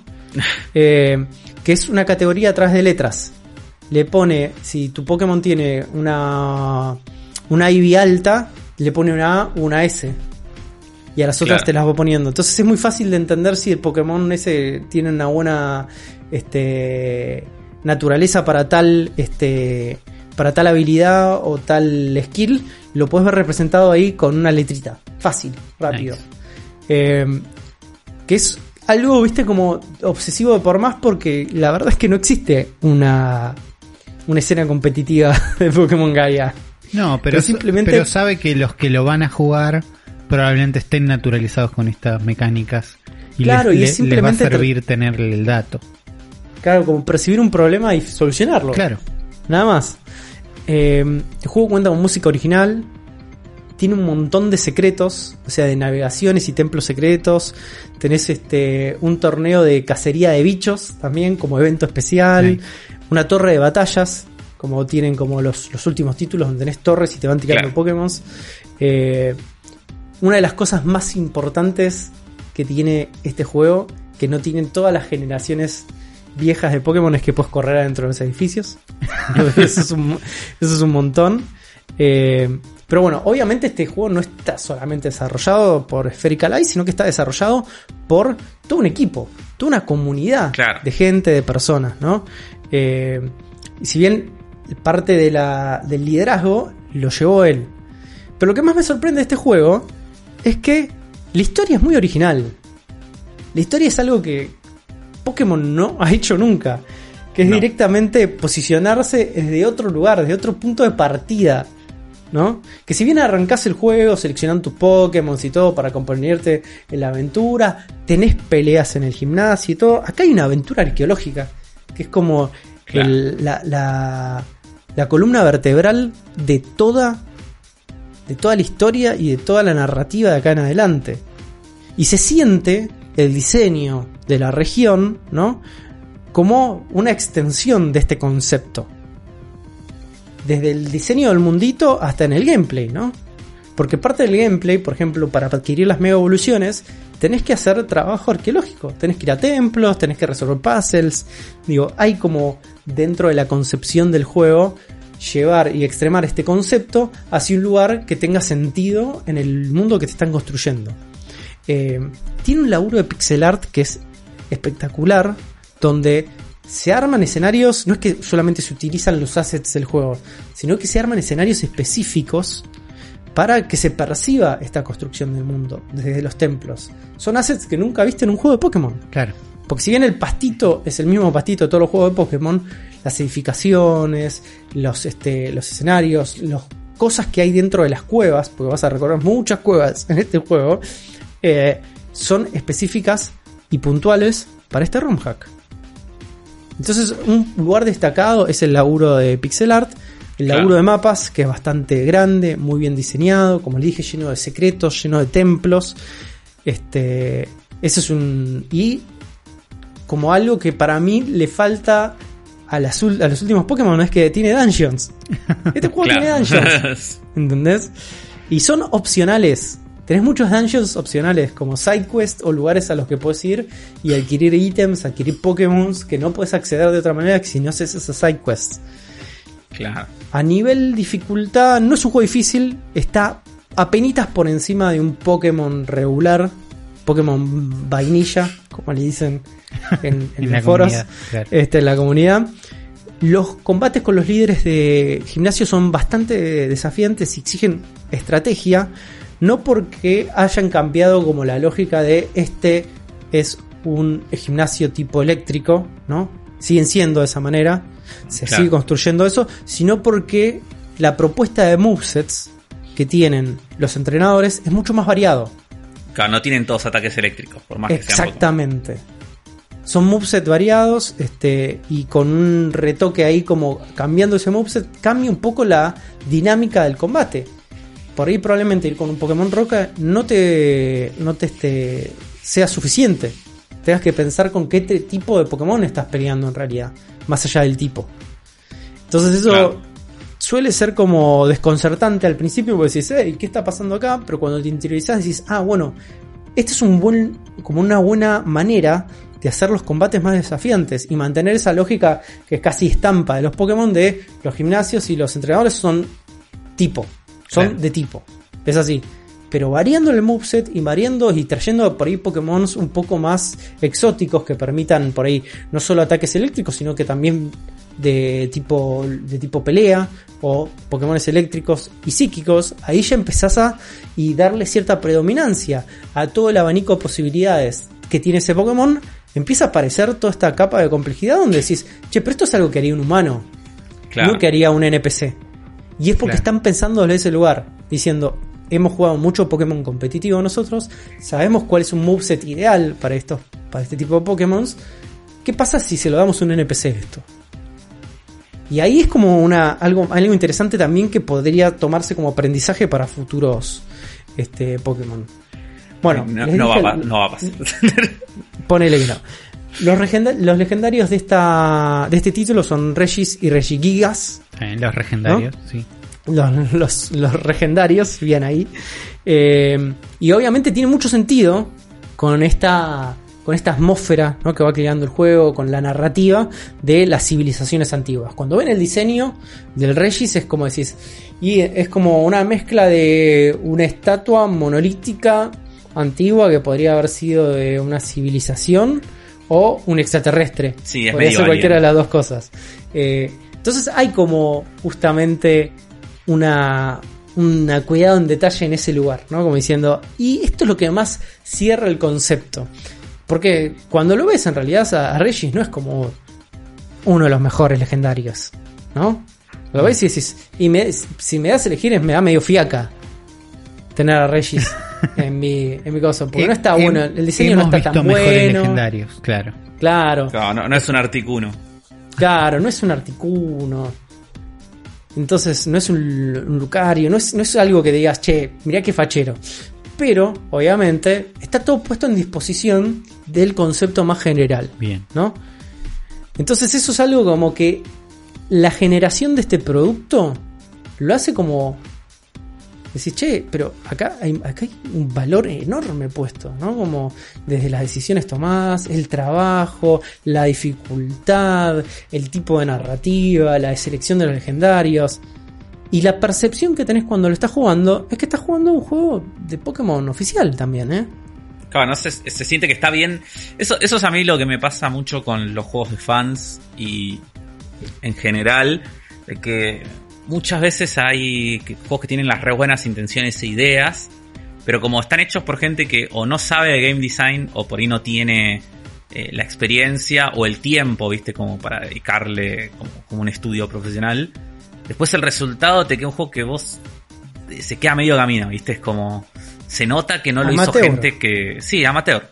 Te queda un juego con buenas intenciones, pero que no no termina de cerrar. En Pero este por todo caso, lo que vos decís, eh, el nivel de terminación es tal que si vos me decías, este es un juego que salió durante las reversiones de, de Fire Red y Greenleaf, yo te creía. Te creo, porque no solo está este, muy bien balanceado el juego, está muy bien construido, está muy bien el arte, eh, tiene cutscenes, utiliza cutscenes, pequeñas cutscenes muy chiquitas, ¿no? Pero que hacen un poco, cuando te metes en una cueva, te aparece un paneo de una cueva en pixel art, donde puedes ver ahí, y es como, hay como pequeñas decisiones que son un poquito más, Claro. incluso de lo que hacía Game Freak con el juego. Entonces decís, che, esto está mejor de lo que debería. Está bastante mejor de lo que debería. Y es porque, es porque tiene un montón de aprendizaje de gente que intentó hacer lo mismo mil veces, se equivocó mil veces, Claro. y otra gente absorbió ese conocimiento para llegar a ese lugar. También estamos hablando que es un laburo de casi más de cuatro años, continuado de un montón de personas, no solamente Spherical Eyes, Powerboy Spherical Eyes, sino que un montón de gente también que se incorporó dando una mano en distintos aspectos del desarrollo del juego, de la programación, el arte, el guion, todo lo que hacía falta. Y es uno, para mí es un testimonio enorme a la voluntad y un caso de éxito de las comunidades como un motor de progreso así descentralizado, el triunfo absoluto del open source, es este juego. claro. Porque es totalmente funcional. De principio a fin. ¿Qué, qué, qué le falta como para que estén? Porque dijiste que está en la versión beta 0. punto no sé cuánto. ¿Qué, qué, qué dicen que le falta para que sea la versión final? Y debería haber este, las patch notes de ellos, de esa última versión. Si me, vas si me das a elegir a mí, lo que le falta al juego solamente es una buena placa de inicio. Le falta una buena. Porque, porque el trabajo que, tiene, que tienen hechos es espectacular en todo el juego, pero no tiene la cinemática inicial.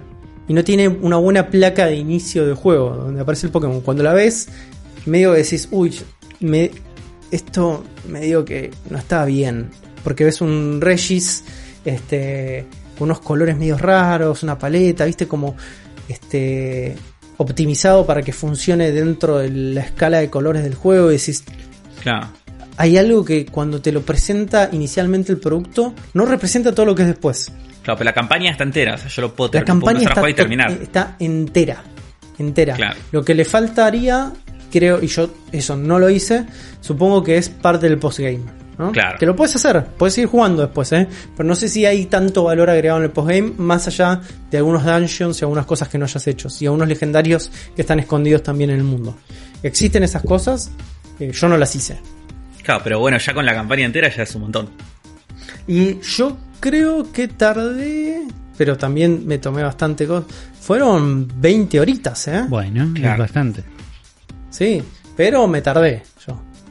Me tardé y en un momento se me rompió el reloj porque dejé la este la 3DS 3DS. prendida y obviamente dejando la 3DS prendida, el reloj de Game Boy Advance de la emulación de este juego siguió corriendo. Entonces cuando había jugado 5 horas, terminaba jugando 57 horas. Claro. Pero bueno, son cosas que suceden. Así que más o menos 20 horitas. Eh, calcúlenle que estuve yo ahí dando vueltas, por ahí se hacen menos, por ahí se hacen más, pero en un momento yo me puse como a grindear, me puse a meter dungeons, me puse a ca- capturar Pokémon. tengo la 3DS sin carga, pero les debería haber dicho cuál era mi rooster. No lo anoté. ¿Te acordás, La lo- minuta. ¿Te acordás los starters? Sí, los starters son. eh, ah, Vi que está son mono. la, ter- la tercera generación. Están mezcladitos. Pasa que soy muy malo para los nombres de los. Pokémon después de Gen 2. Eh, Em, estoy buscando está- a ver. Está Piplup. está el mono, está. em, ay, no me acuerdo. Vamos a googlearlo. dice- Está Chimchar, que es el, el mono. Está Pimplup. Y no sé cuál es el otro. Estoy, estoy googleando yo. A ver cuál. Son, puede ser que sean los, tres los tres de la tercera, ¿eh? Porque ya Creo que dos son los tres de la tercera, Puede sí. ser. Sí. Pero bueno, yo elegí el Chimchar y, y es uno de mi rooster final también. Es muy bueno. El mono es uno de mis Pokémon de fuego favoritos. Así que la verdad que lo disfruté bastante. Y estuve interiorizándome mucho en esto de la comunidad. Y me encontré que Pokémon Gaia no es siquiera el mejor juego dentro de la comunidad. Sino que hay mejores que voy a tener que experimentar también para ver qué se trata. Eh, y dentro de todo a nivel balance, me terminé encontrando con un Pokémon que es, te diría, uno de los mejorcitos que jugué. Y Digo, bastante. sí está por debajo de Black, sí está por debajo de, del Silver, sí está por debajo de un montón, pero digo, de los últimos tres o cuatro que salieron, que Claro. estuve jugando, digo, me gustó mucho más, ¿eh? Ya con el solo hecho de ser un arqueólogo y cambiarme un poco el enfoque y la dinámica del juego, ponerme los, los este, como los riesgos mucho más altos, darme un objetivo mucho más claro. Es, che, man, metete acá o se acaba el mundo. Claro. Eh, y con un poco más de desafío también. sí, cl- claro, todo eso lo, lo- generó como una especie de, de paquete mucho más interesante al momento de abordarlo, más de lo que esperaba. Así que me encontré con este mundo de, de ROM hacks que es extremadamente interesante y que probablemente muchos de nosotros lo dábamos como un lugar como amateur, donde las cosas siempre quedan a media máquina y todo. Y estamos equivocados. Hay cosas muy grosas dentro de esta escena que valen la pena experimentar. Nice. Así que a medida, a medida que vayan apareciendo otras oportunidades, las iré trayendo acá a la cartuchera. Probablemente me encuentre con otras escenas también. Claro. Porque me imagino que la de Pokémon debe ser una de las más grandes y una de las más, este, como, con más producción a través, porque obviamente el tipo de franquicia que significa y la- el amasamiento de fanáticos que debe tener hacen que sea un motor enorme de producción. Pero debe haber otras. Y ya las vamos a descubrir cuando se habilite otra edición de La Cartuchera Investiga. Ojo. ¿Puede llegar a ser el nombre de este lugar? Puede ser. Puede llegar a serlo. Nombre pendiente. Pero dicho esto, me parece que es un gran momento también para encarar las noticias nintenderas de esta semana. Bienvenidos a las noticias nintenderas de ayer y hoy. Porque esta semana tuvimos... No fue tan sorpresa, pues estaba anunciado. De hecho, ya lo habíamos anunciado en este, las noticias de la semana pasada. Que se venía un evento digital de Monster Hunter. Y lo tenemos ya entre nosotros. Y vamos a hacer un pequeño repaso de todos los anuncios que se hicieron. Así es. Eh, comenzamos, primero mostraron novedades de Monster Hunter Stories 2. Mostraron un tráiler nuevo de historia que está bastante bueno. Bastante largo también. Mostraron eh, bastante del gameplay, del Sí, sistema de pelea. creo- No habíamos visto tanto, me parece, de gameplay. No. Eh, a mí me. Primero que me parece. Me encanta cómo es este juego, me parece súper lindo. Es como muy, muy linda la estética. Y. Y algo que, que decías vos, Zuli, que la otra vez, y que es muy cierto. Que es que si. Bueno, a mí ya me pasaba, digo, pero a vos puede que no, no había jugado antes ningún Monster Hunter. Pero es que si venís de Monster Hunter. eh, está muy bien llevado el mundo Sí. de Monster Hunter a- a esta estética. Lo, lo que me pasó ahora que ya estoy adentro del mundo es que veía este tráiler, veía los monstruos y decía, claro, ese monstruo camina así y ese monstruo ataca así. Ya los conozco y ya sé cómo se mueven y eso está muy bien representado.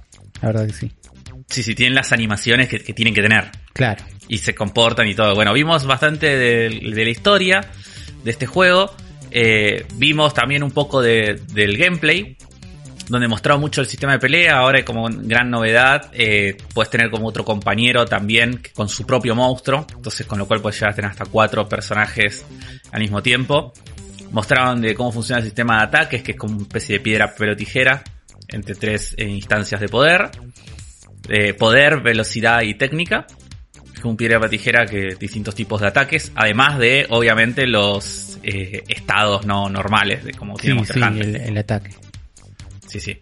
Fuego, tipo veneno, hielo y todo eso. Además de las debilidades, tenés estos tipos de ataques que se pueden combinar. Eh, después, ¿qué más mostraron? Bueno, las los poderes especiales. No mostraron mucho más. Eh, para mí sigue siendo un error en la comunicación de este juego, que por ahí se viene un evento más o un tráiler más. Pero a mí me gustaría que muestre más del mundo de este juego, o sea, de cómo se... de- ¿Cómo es ir corriendo? ¿Cómo es llegar a una ciudad? O... Porque ya en el 1 era muy superior a lo que es Pokémon. Sí. Porque tenés eh, mapas grandes, eh, con la cámara en 3D, que podés explorar con distintos niveles. Y acá se ve un poquito en un momento del tráiler Sí, también. lo, que, lo que sí vemos son un montón de cutscenes igual. Editado Sí. de un montón de cutscenes que se nota que va a tener como buena historia y historia como variada. Con que- peso, que, sí. que pasan como muchas cosas. Mucho momento anime loco. Eh. Entonces es- sería lindo ver un poco más de la exploración, eso es verdad. Sí. No, a mí me gustaría que muestre más del mundo, principalmente porque creo que es un, un- un punto donde le saca como mucha ventaja a Pokémon. Sí, igual est- estoy Y- viendo el tráiler, hay un momento donde muestran cómo vas recorriendo el Sí. mundo arriba de un monstruo. Sí, sí, eso Tipo, ya se podía hacer en el 1. Ahí ya re, un- re estoy y se cruzan con otro monstruo y ahí van al modo pelea donde cambian y pelean contra el monstruo. Claro, porque vos en estos juegos sos un rider de monstruos. Claro. Como- No un hunter. No, no un hunter. Y vos a los monstruos, eh, lo que... Esto no me acuerdo, eh, porque lo jugué hace mucho al 1 y, y no lo termi- ni siquiera lo jugué entero. Eh, pero la onda es como me parece que vos ni siquiera es como que los capturás, sino que vos lo que haces acá es como que eh, los criás tipo huevos.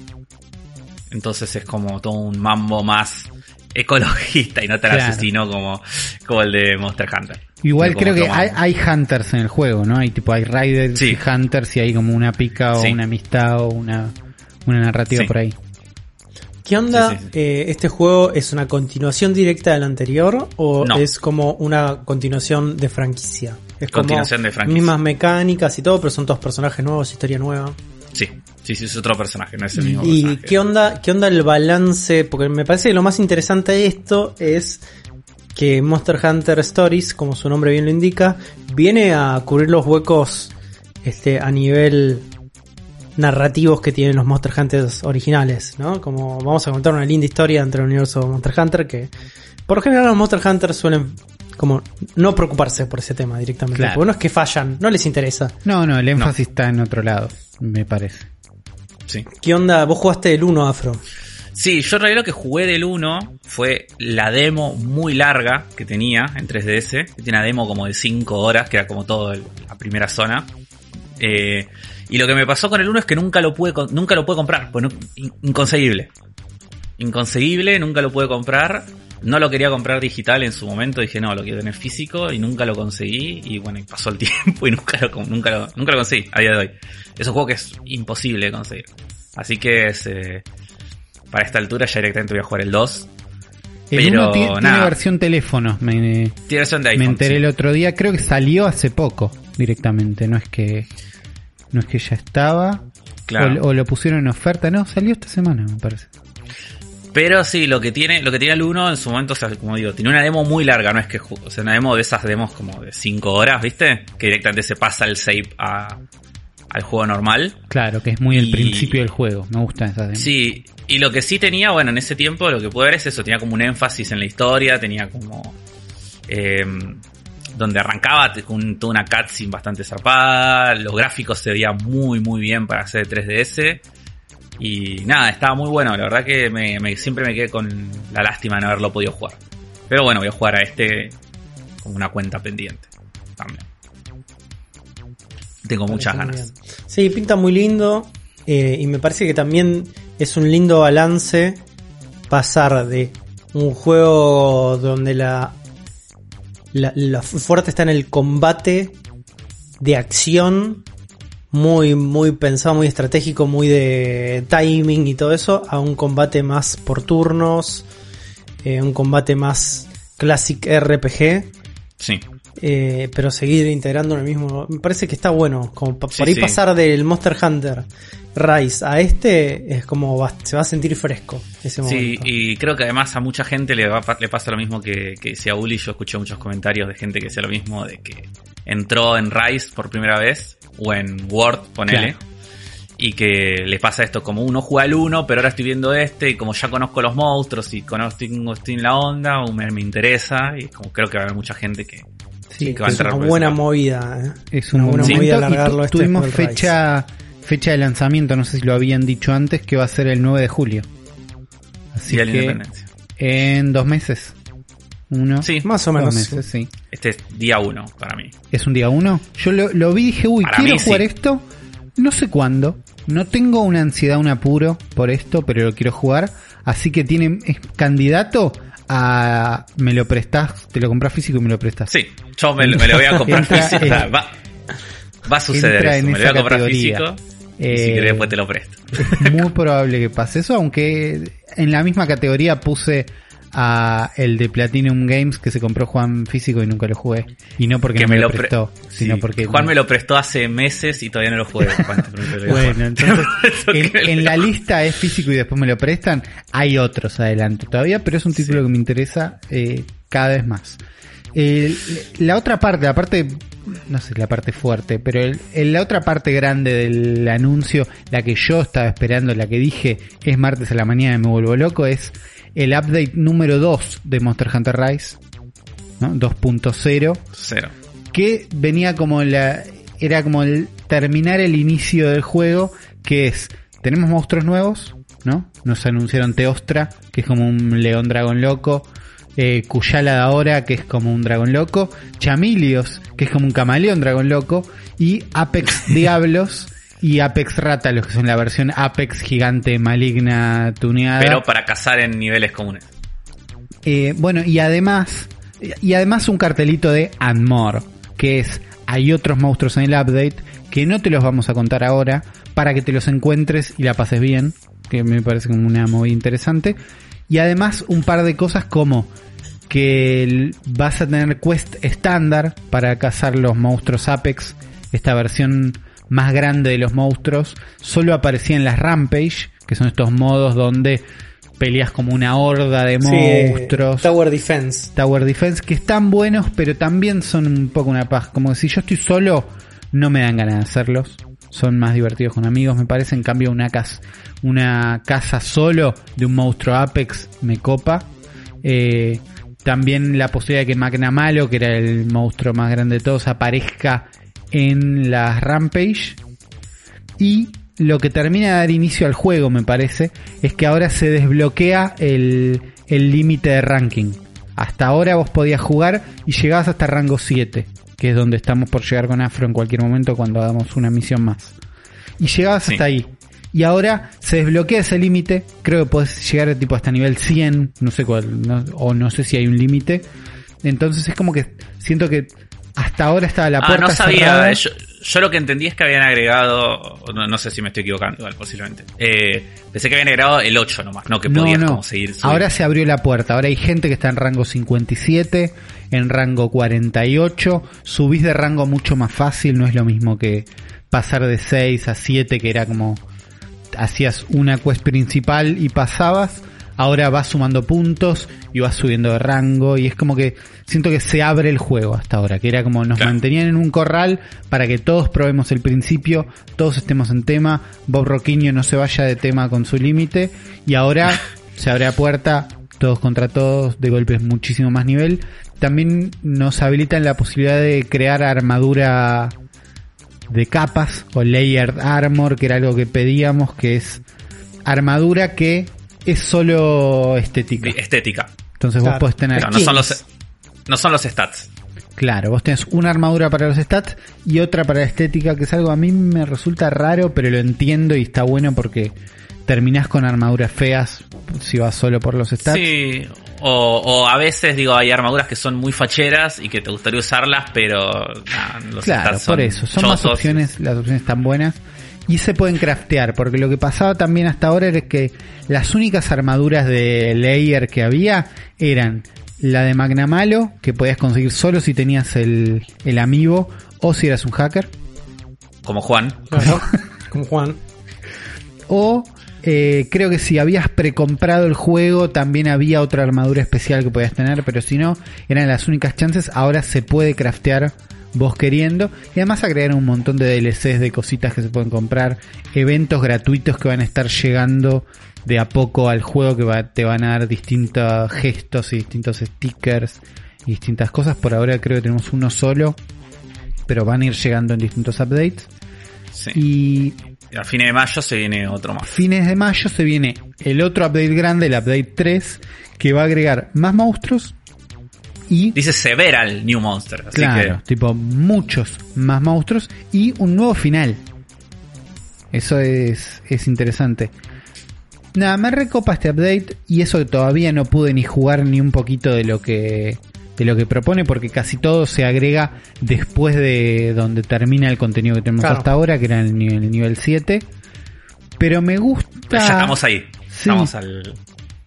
algo que pensé mucho con este update es que siento que pasa mucho esto en los juegos actualmente, que es sale el juego en un estado y después se agregan cosas, se agregan un parche, se corrigen cosas y en general me parece que está mal visto y que queda como una idea de el juego no salió terminado, ¿no? Y lo emparcharon ahora, el final era feo y lo arreglaron, corrigieron no sé qué, como esta idea de que los juegos salen sin terminar y que en este caso, con Monster Hunter Rise, me parece que por una diferencia de comunicación nada más y de un par de cosas más prolijas, que es que el juego no estaba feo y roto hasta, hasta Claro. antes de este martes, pero sí están, están agregando, por ejemplo, el final final del juego todavía no está.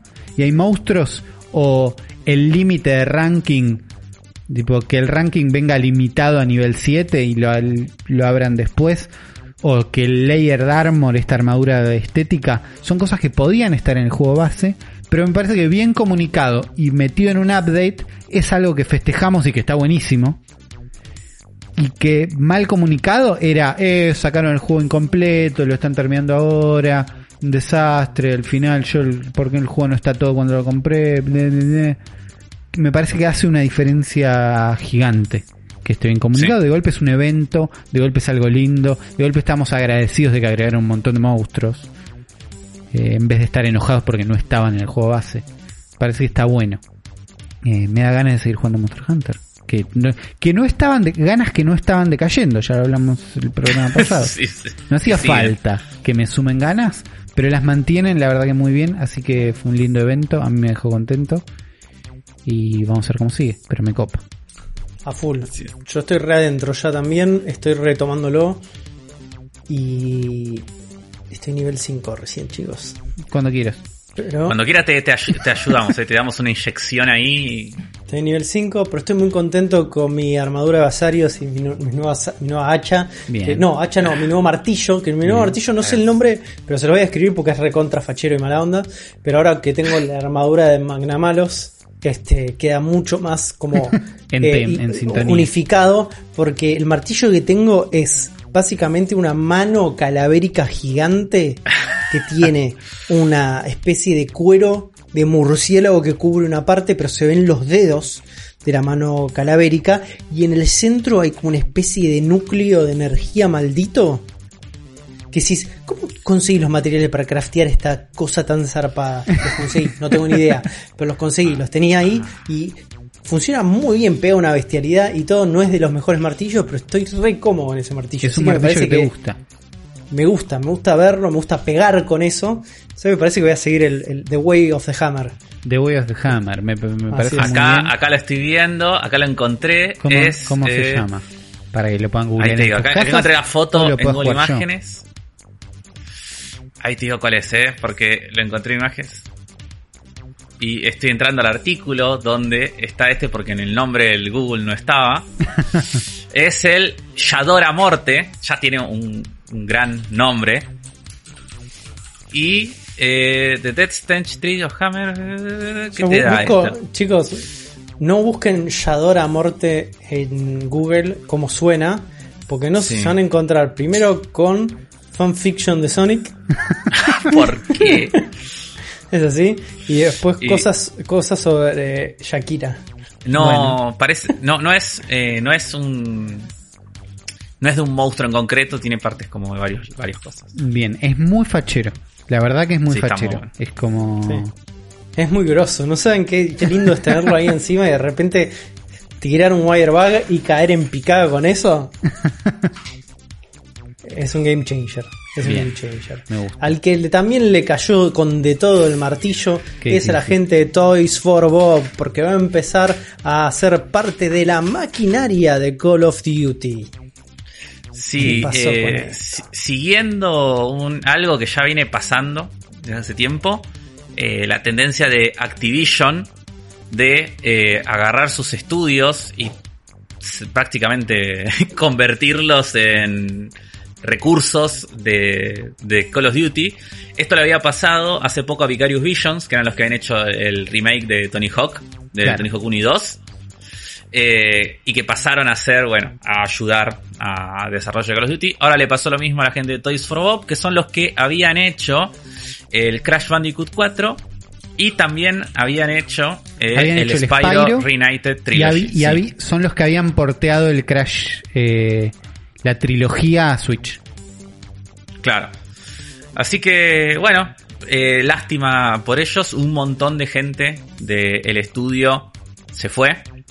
Eh, Ah, se fueron. fu- Sí, un montón se fueron después de esto. Eh, los que quedaron dicen que están en buenos términos. Claro. Pero bueno, viste cómo, cómo, cómo es esto. Com- sí, sí, puede Eh, ser el contrato. Sí. Eh, Y, y lo que dice también esta nota de Nintendo Life es que al parecer eh, las ventas de Crash Bandicoot 4 no, es- no fueron las que Activision esperaba. Eh, que es una lástima porque el- le- yo pensé que le había ido bien porque en- Las a nivel reviews eran crítica- buenas, claro. Sí, sí, le había ido muy bien. La, este la- juego. la La gente, y la estaba, gente contenta. estaba contenta. Entiendo Sí. que si sos Activision y si estás Sí. manejando Call of Duty y Warzone, las expectativas que tenés de guita directa están mucho más altas que le fue a la review, le gustó bien, a- le fue bien la review, le gustó a un par de personas. Eh, Es una lástima. es eh, yo había sí. visto en otro lado, no sé en dónde, ya no lo puedo buscar, pero una lista de, de todos los estudios de, que tenía Activision que actualmente estaban haciendo cosas de, de Call of Duty y es un montón. Y son estudios que, por ejemplo, está uno de ellos, el, único que me acuerdo ahora es High Octane, que son los que hicieron los juegos de Transformers, que son muy buenos. eh, los de War of Cybertron, y creo que había uno más. Eh, y nada, ellos están, por ejemplo, haciendo cosas para el Call of Duty Warzone. Y nada, es una cagada, la verdad. Sí, yo lo, Eh, lo estaba tratando de pensar como desde el lado de sos muy fan de Warzone, ¿no? Que, que justo no es mi caso, pero digo, imagínate, jugás Warzone un montón, te copa que Activision le dé soporte, pero esta noticia aún así no te suma, ¿entendés? Como no decís, uy, qué bueno que Toy for Bob va a estar ayudando acá. Porque la ayuda que van a dar es, sí, es soporte, es manpower, es, es gente pero- laburando, pero no Haciendo assets y programando.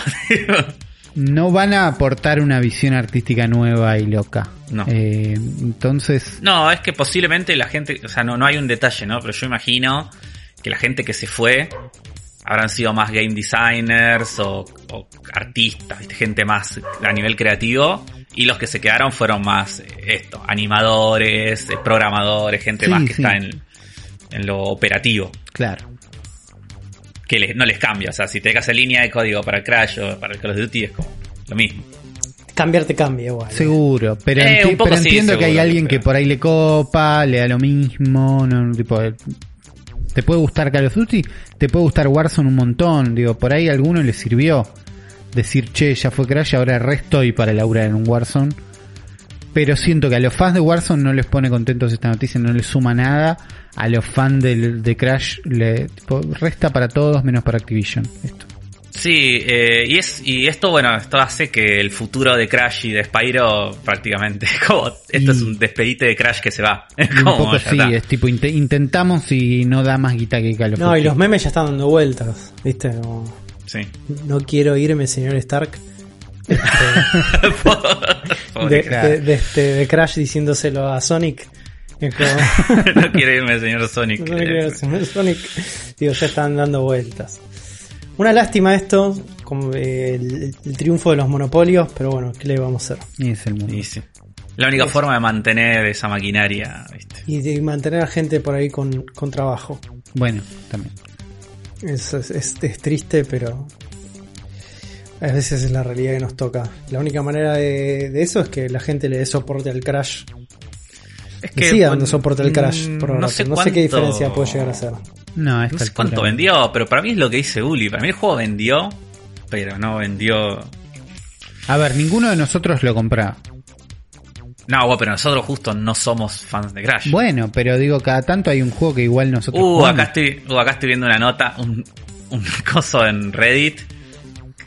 Titular de Reddit, eh, así que agárrenlo con Titular puntas. Dice, Reddit. las ventas de Crash 4 son un 80% menos que las de Insane Trilogy. Claro. Pero dice, dice sin contar ventas digitales. Y En un año de pandemia. por así eso, que, no sé. medio que no cuenta, pero es verdad eso. Eh, digo, seguro hay mucha más gente esperando e- ese trilogy que jugaron ese trilogy. tipo, yo jugué ese Eh, claro. trilogy porque mi hermano se lo había más gente queriendo Eh, revivir la nostalgia que de lo que ya jugaron que jugando Tipo, más Crash. Mi hermano, fan de Crash, se compró el trilogy, lo jugó, yo jugué un poquito, no se compró el Crash 4. Compañero de laburo, fan de Crash, jugó el trilogy, no jugó Crash 4. Entonces, le- ¿Sabes qué tiene que pasar? ¿qué tiene que pasar? Se lo tienen que dar a Nintendo. Bueno, Junto con Ratchet and Clank. en un paquete. Y En un Spyro, paquete. todos juntos, así. Todos juntos, sí. me imagino Y Medieval me un tiene bebé también abandonado en la puerta del edificio de Nintendo, lo, lo veo Claro. de ese lado. Lo levanta. Haga el Ahí. meme, por favor, de Con Miyamoto. to- Con, levanta. todos los documentos de la licencia ahí en la puerta de Nintendo. Tal cual.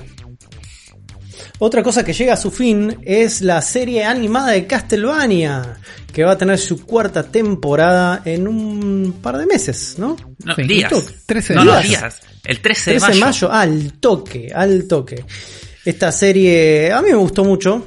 A mí, Yo estoy disfrutando. A mí también. eh, me parece que es una serie que fue eh, mejorando temporada a temporada.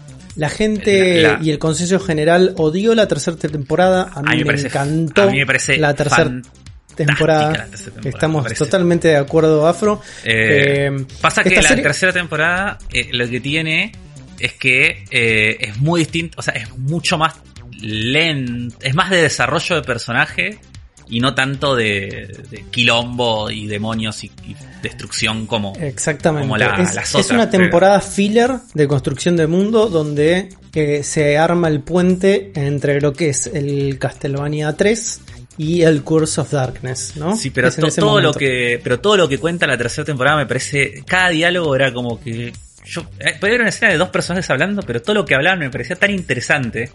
Es como que parece que están muy bien los diálogos de, de esta serie.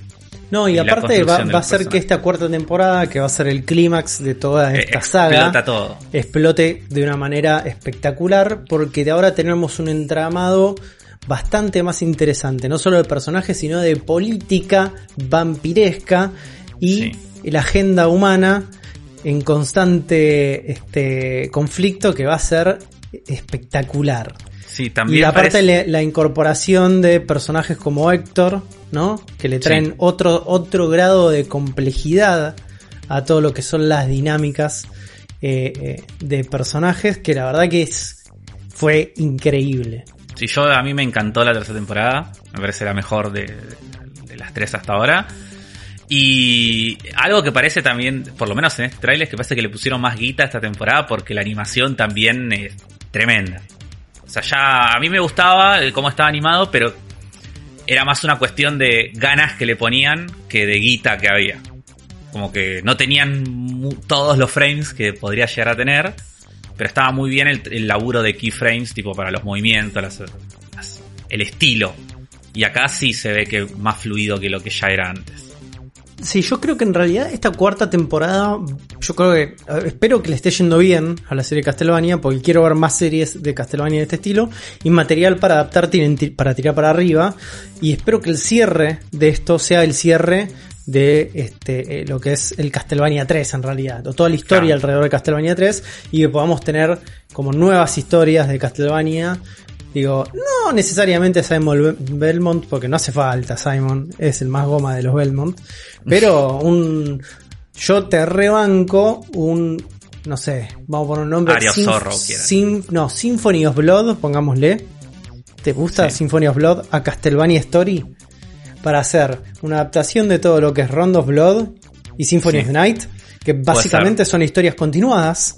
Claro. ¿no?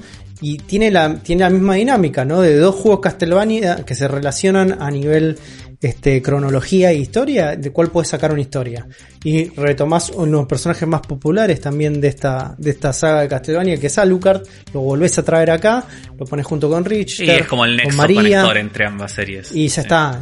Decime si no es un hitazo hacer Sí, el sí. Rondo Yo- of Blood o Symphony of the Night. Claro. Yo calculo que le está yendo bien porque Netflix, si te la tiene que cancelar, no le tiembla el pulso. Bueno, es como- eso estaba pensando. Esta noticia de que esta te- temporada se viene la nueva temporada y es la última. Es bueno porque estamos teniendo un buen final y viene después de este setup de temporada 3 que ustedes dicen preparó cosas para esta 4. O es, le- es la cuarta y es la última porque es la cancelación, porque la 3 no gustó y entonces tipo, che, esta va a ser la última. ¿Entendés? Como que Para mí, el- si, si, si la querían cancelar, Net- al- o sea, con lo que es el historial que tiene Netflix, la mataban No, en Netflix- el momento. te lo cancela pega, de una, pega no el te- hachazo sin no miedo. te da, sí, no, no te da, no te da una temporada de, No, de y aparte Entonces estamos teniendo un final. Digo, tener un final de una serie es bueno. Me parece. Para Se mí nota se- encima la guita. Claro. Hay muchísima guita. En, en este tráiler hay muchísima guita de animación, se Está nota. Sí, sí, Y- está. La otra noticia que estuve viendo por ahí, pero que tampoco leí, es que, que Castlevania, Netflix termina esta serie de Castlevania, pero está pensando en una serie nueva en el mismo universo. Claro, Así es lo que que decíamos recién. Estas Puede ser que posibilidades pueden pasar en cualquier momento. Eh, y tal vez la vea, tal vez la vea. De golpe me la vea. Sí, Eh, yo, yo, yo te, te- te pongo, te, te hago así, firmalo, pongamos guita si quieren y todo. Se viene el mix de Symphony, Symphony of the Night. Me sirve. En breve, Black.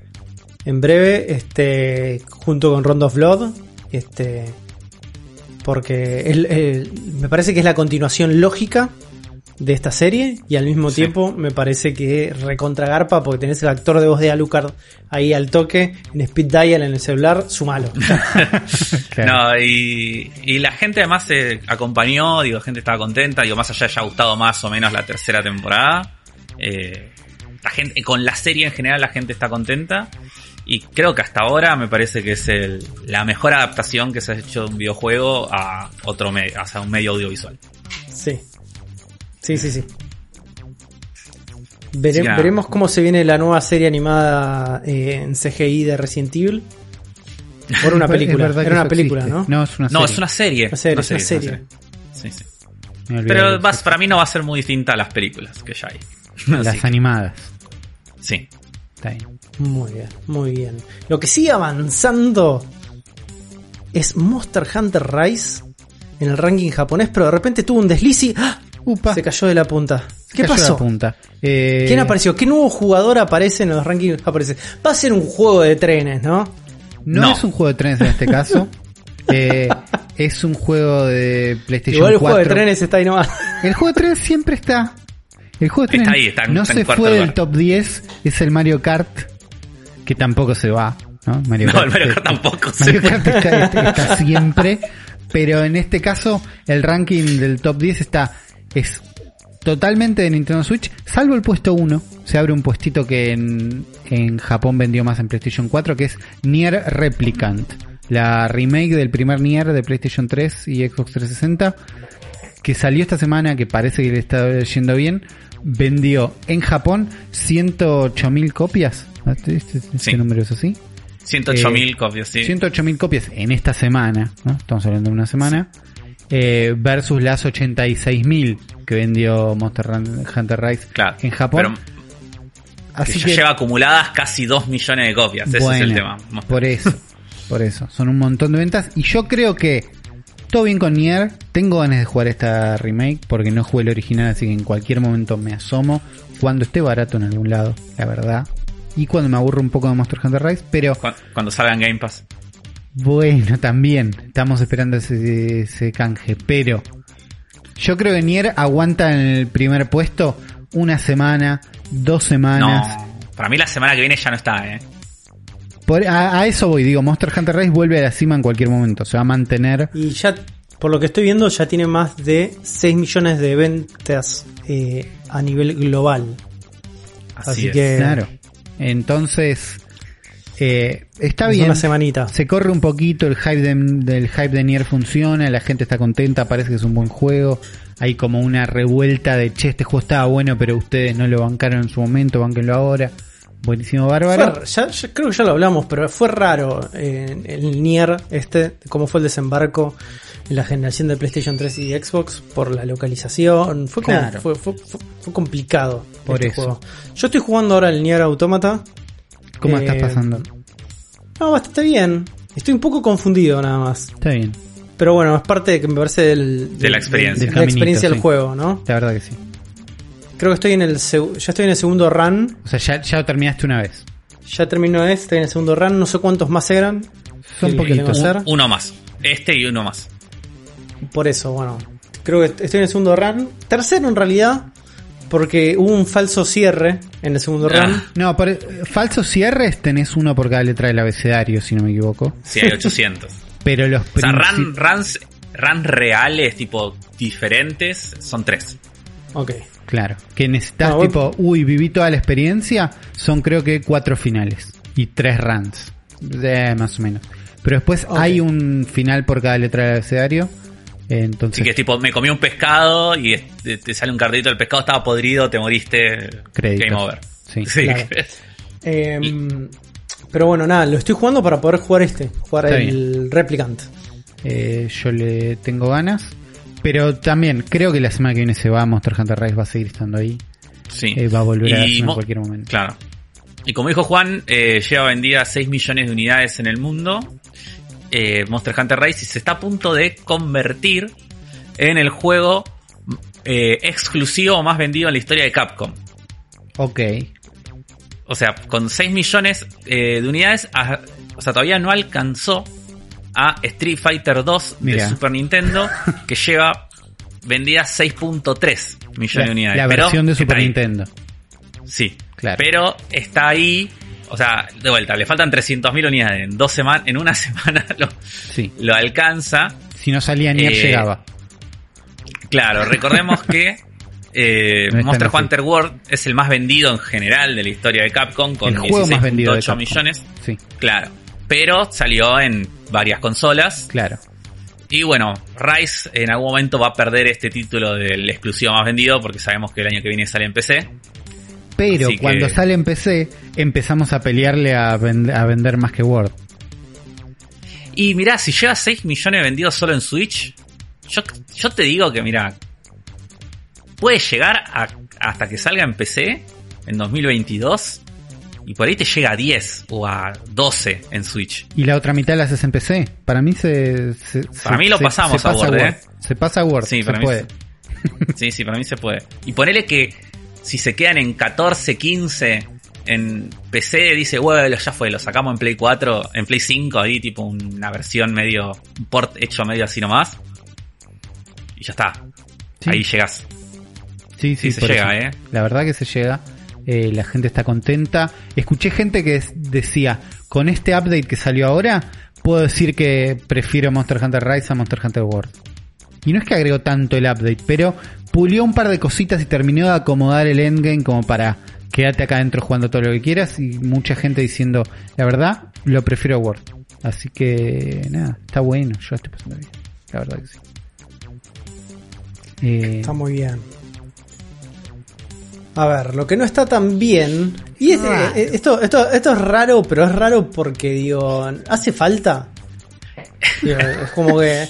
Ya sabemos que no hace falta, pero digo, Sega se suma a la movida de vender NFTs. Digo, Me parece muy graciosa esta noticia. ¿qué necesidad hay? ¿Entendés? Es como que. A ver, un NFT. Si no saben lo que es un NFT, es un non-fungible token o una especie de. Como. eh, token en español sería como. ah, como moneda, como palabra. ficha. Sí, como ficha no fungible, que en realidad que es un activo digital, chicos. Es un, como, es un código de identificación. Un buen certificado, Claro. un buen es un buen certificado. certificado, es algo, es algo como se dice non fungible o no fungible, es porque no puede ser intercambiado por algo que tenga un valor determinado como la moneda, ¿no? Sino que es algo que tiene un valor por sí mismo que lo va más o menos dictaminando el mercado de compra y venta de ese activo digital. Que es único. También tiene, tiene que es con que único, claro. también. Claro, por eso se, este, se utiliza tanto y está tan de moda actualmente para utilizarlo como documento de identificación para obras de arte digitales. Claro. ¿no? Pero es, pero acá ya entra todo un debate de que es medio al pedo también, porque eso no significa que vos seas el dueño de los derechos de esa imagen, ni tampoco significa de que esa imagen no se pueda eh, Reproducir. duplic- reproducir, claro, porque vos lo único que tenés es un, N- un JPG, que es el mismo JPG que puede tener cualquier persona sacando de Google. Claro, pero vos tenés el, Pero vos el tenés un certificado, que te dice que es tuyo. Sos el dueño. Claro, ¿De qué- el dueño. ¿De qué te sirve que sea tuyo? De nada. Podés vender ese certificado. Claro, lo único. Pero... ¿Un certificado de propiedad? Sí, Sí. pasa que digo, Ali, a ver, Afro. Esto, esto es uno. el NFT es uno. Es gente rica Sí, sí, tratando sí, de sí. blanquear guita, de alguna manera.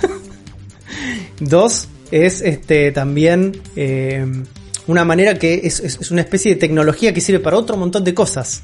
Que no, No, simplemente obvio, sí. sirven para vender obras de arte, ¿no? Sino que sirven para generar documentación de propiedad y certificaciones para documentos legales, documentos eh, transaccionarios. Digo, las aplicaciones son un montón, ¿viste? Todo lo que corre tecnología- alrededor, al- al- alrededor de, de- de- de un motor de blockchain, digo, tiene como distintas aplicaciones. Hoy por hoy estamos hablando de esto porque es evidentemente muy fácil, Para artistas digitales o gente que hace contenido digital poder este, usar este, esta herramienta o este lenguaje para certificar la propiedad de algo, de una producción que era intangible, volverla tangible y poder ser como vendida o como inyectada en el mercado.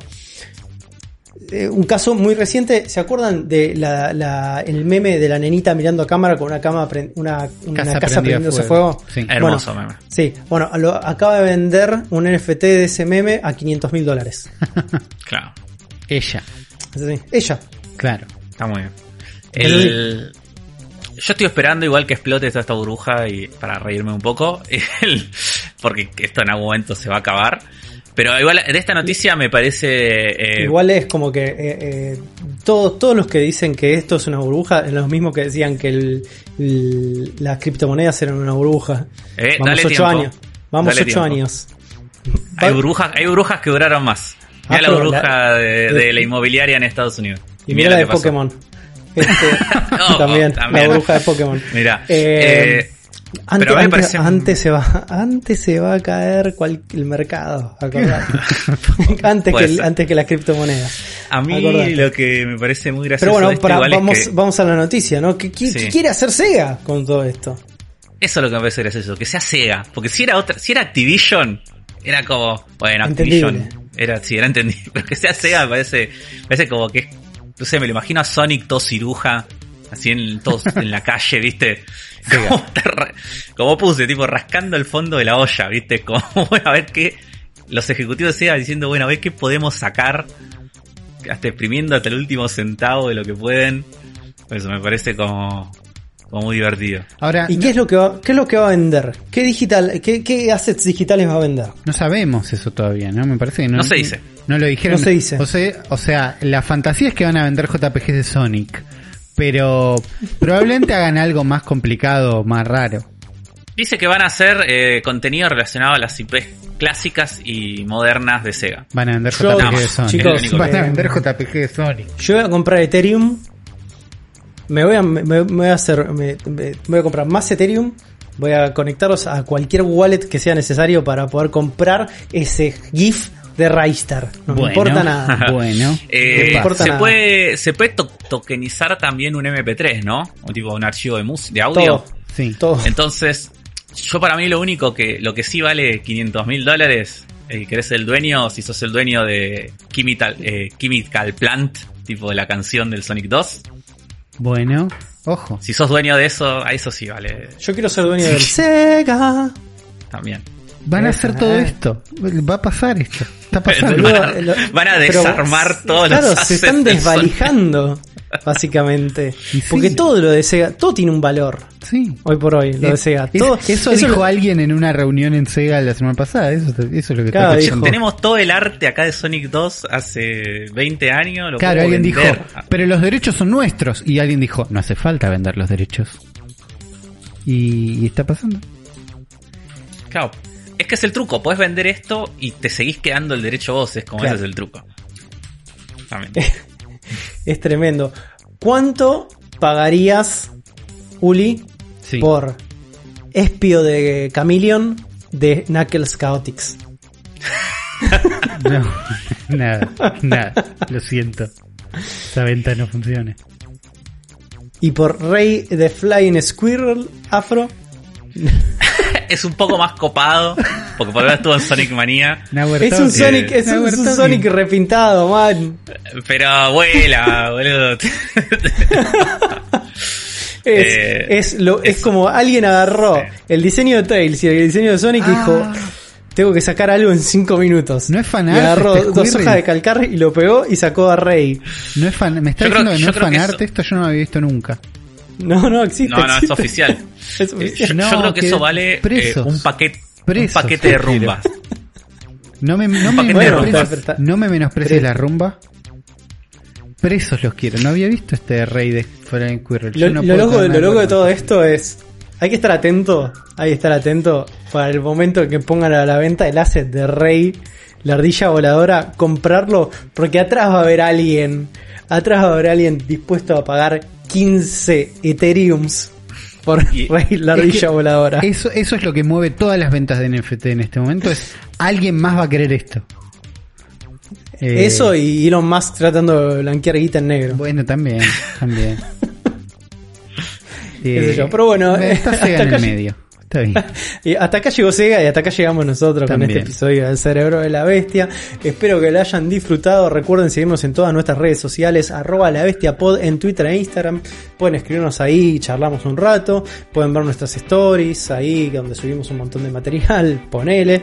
Eh, pueden escribirnos también en la caja de comentarios de YouTube de Zona Fantasma TV, donde se sube la versión audiovisual de este podcast. Recuerden, tenemos un Discord también de Zona Fantasma TV, Sí. donde hay canales para que puedan jugar eh, Smash, puedan jugar Monster Hunter con nosotros y puedan jugar Valheim también, que tenemos una, una especie de eh, ahí emprendimiento de Valheim, donde armamos un barrio cerrado muy copado, eh, que la verdad es- estamos abriendo franquicias en distintas partes de los continentes, así que están invitados también a formar parte de la comunidad de Valheim. Tenemos un canal de Twitch que es Zona Fantasma TV, pueden a ver que hay streams todas las, todas las semanas, por lo menos hay tres o cuatro streams, así que pueden acercarse ahí y seguirnos, si no a cada uno de nosotros, como a lo pueden seguir en Arroba me pueden encontrar en Twitter o en Instagram. Así es, y Afro lo pueden seguir en. arroba AfroTW en Twitter y arroba AfroIGM en Instagram. Y a mí me pueden seguir en arroba Voltronboy, que es el lugar donde estoy en Twitter más que nada. En Instagram no le doy mucha bola. Así que me pueden seguir ahí. Y. Uli. ¿A quién le querés dedicar este programa? Yo creo que este programa no se lo puedo dedicar a otra persona que no sea a todos los que emularon Pokémon Snap y salió mal. A todos los que dijeron, en mi compu anda bárbaro. No me interesa este, pro- este programa, no es para ustedes. Es para todos los que sufrieron esa emulación. Todos los que corría Gracias, lento, todos los que no le puntuaba las fotos, anda pero hay dos soles. Para ustedes es este programa. Yo pensé que se le ibas a dedicar a los fans de Rey de Squirrel. Jamás. No, Jamás. no se merecen nada. y gracias a todos. Nos estaremos viendo en la próxima edición de El Cerebro de la Bestia.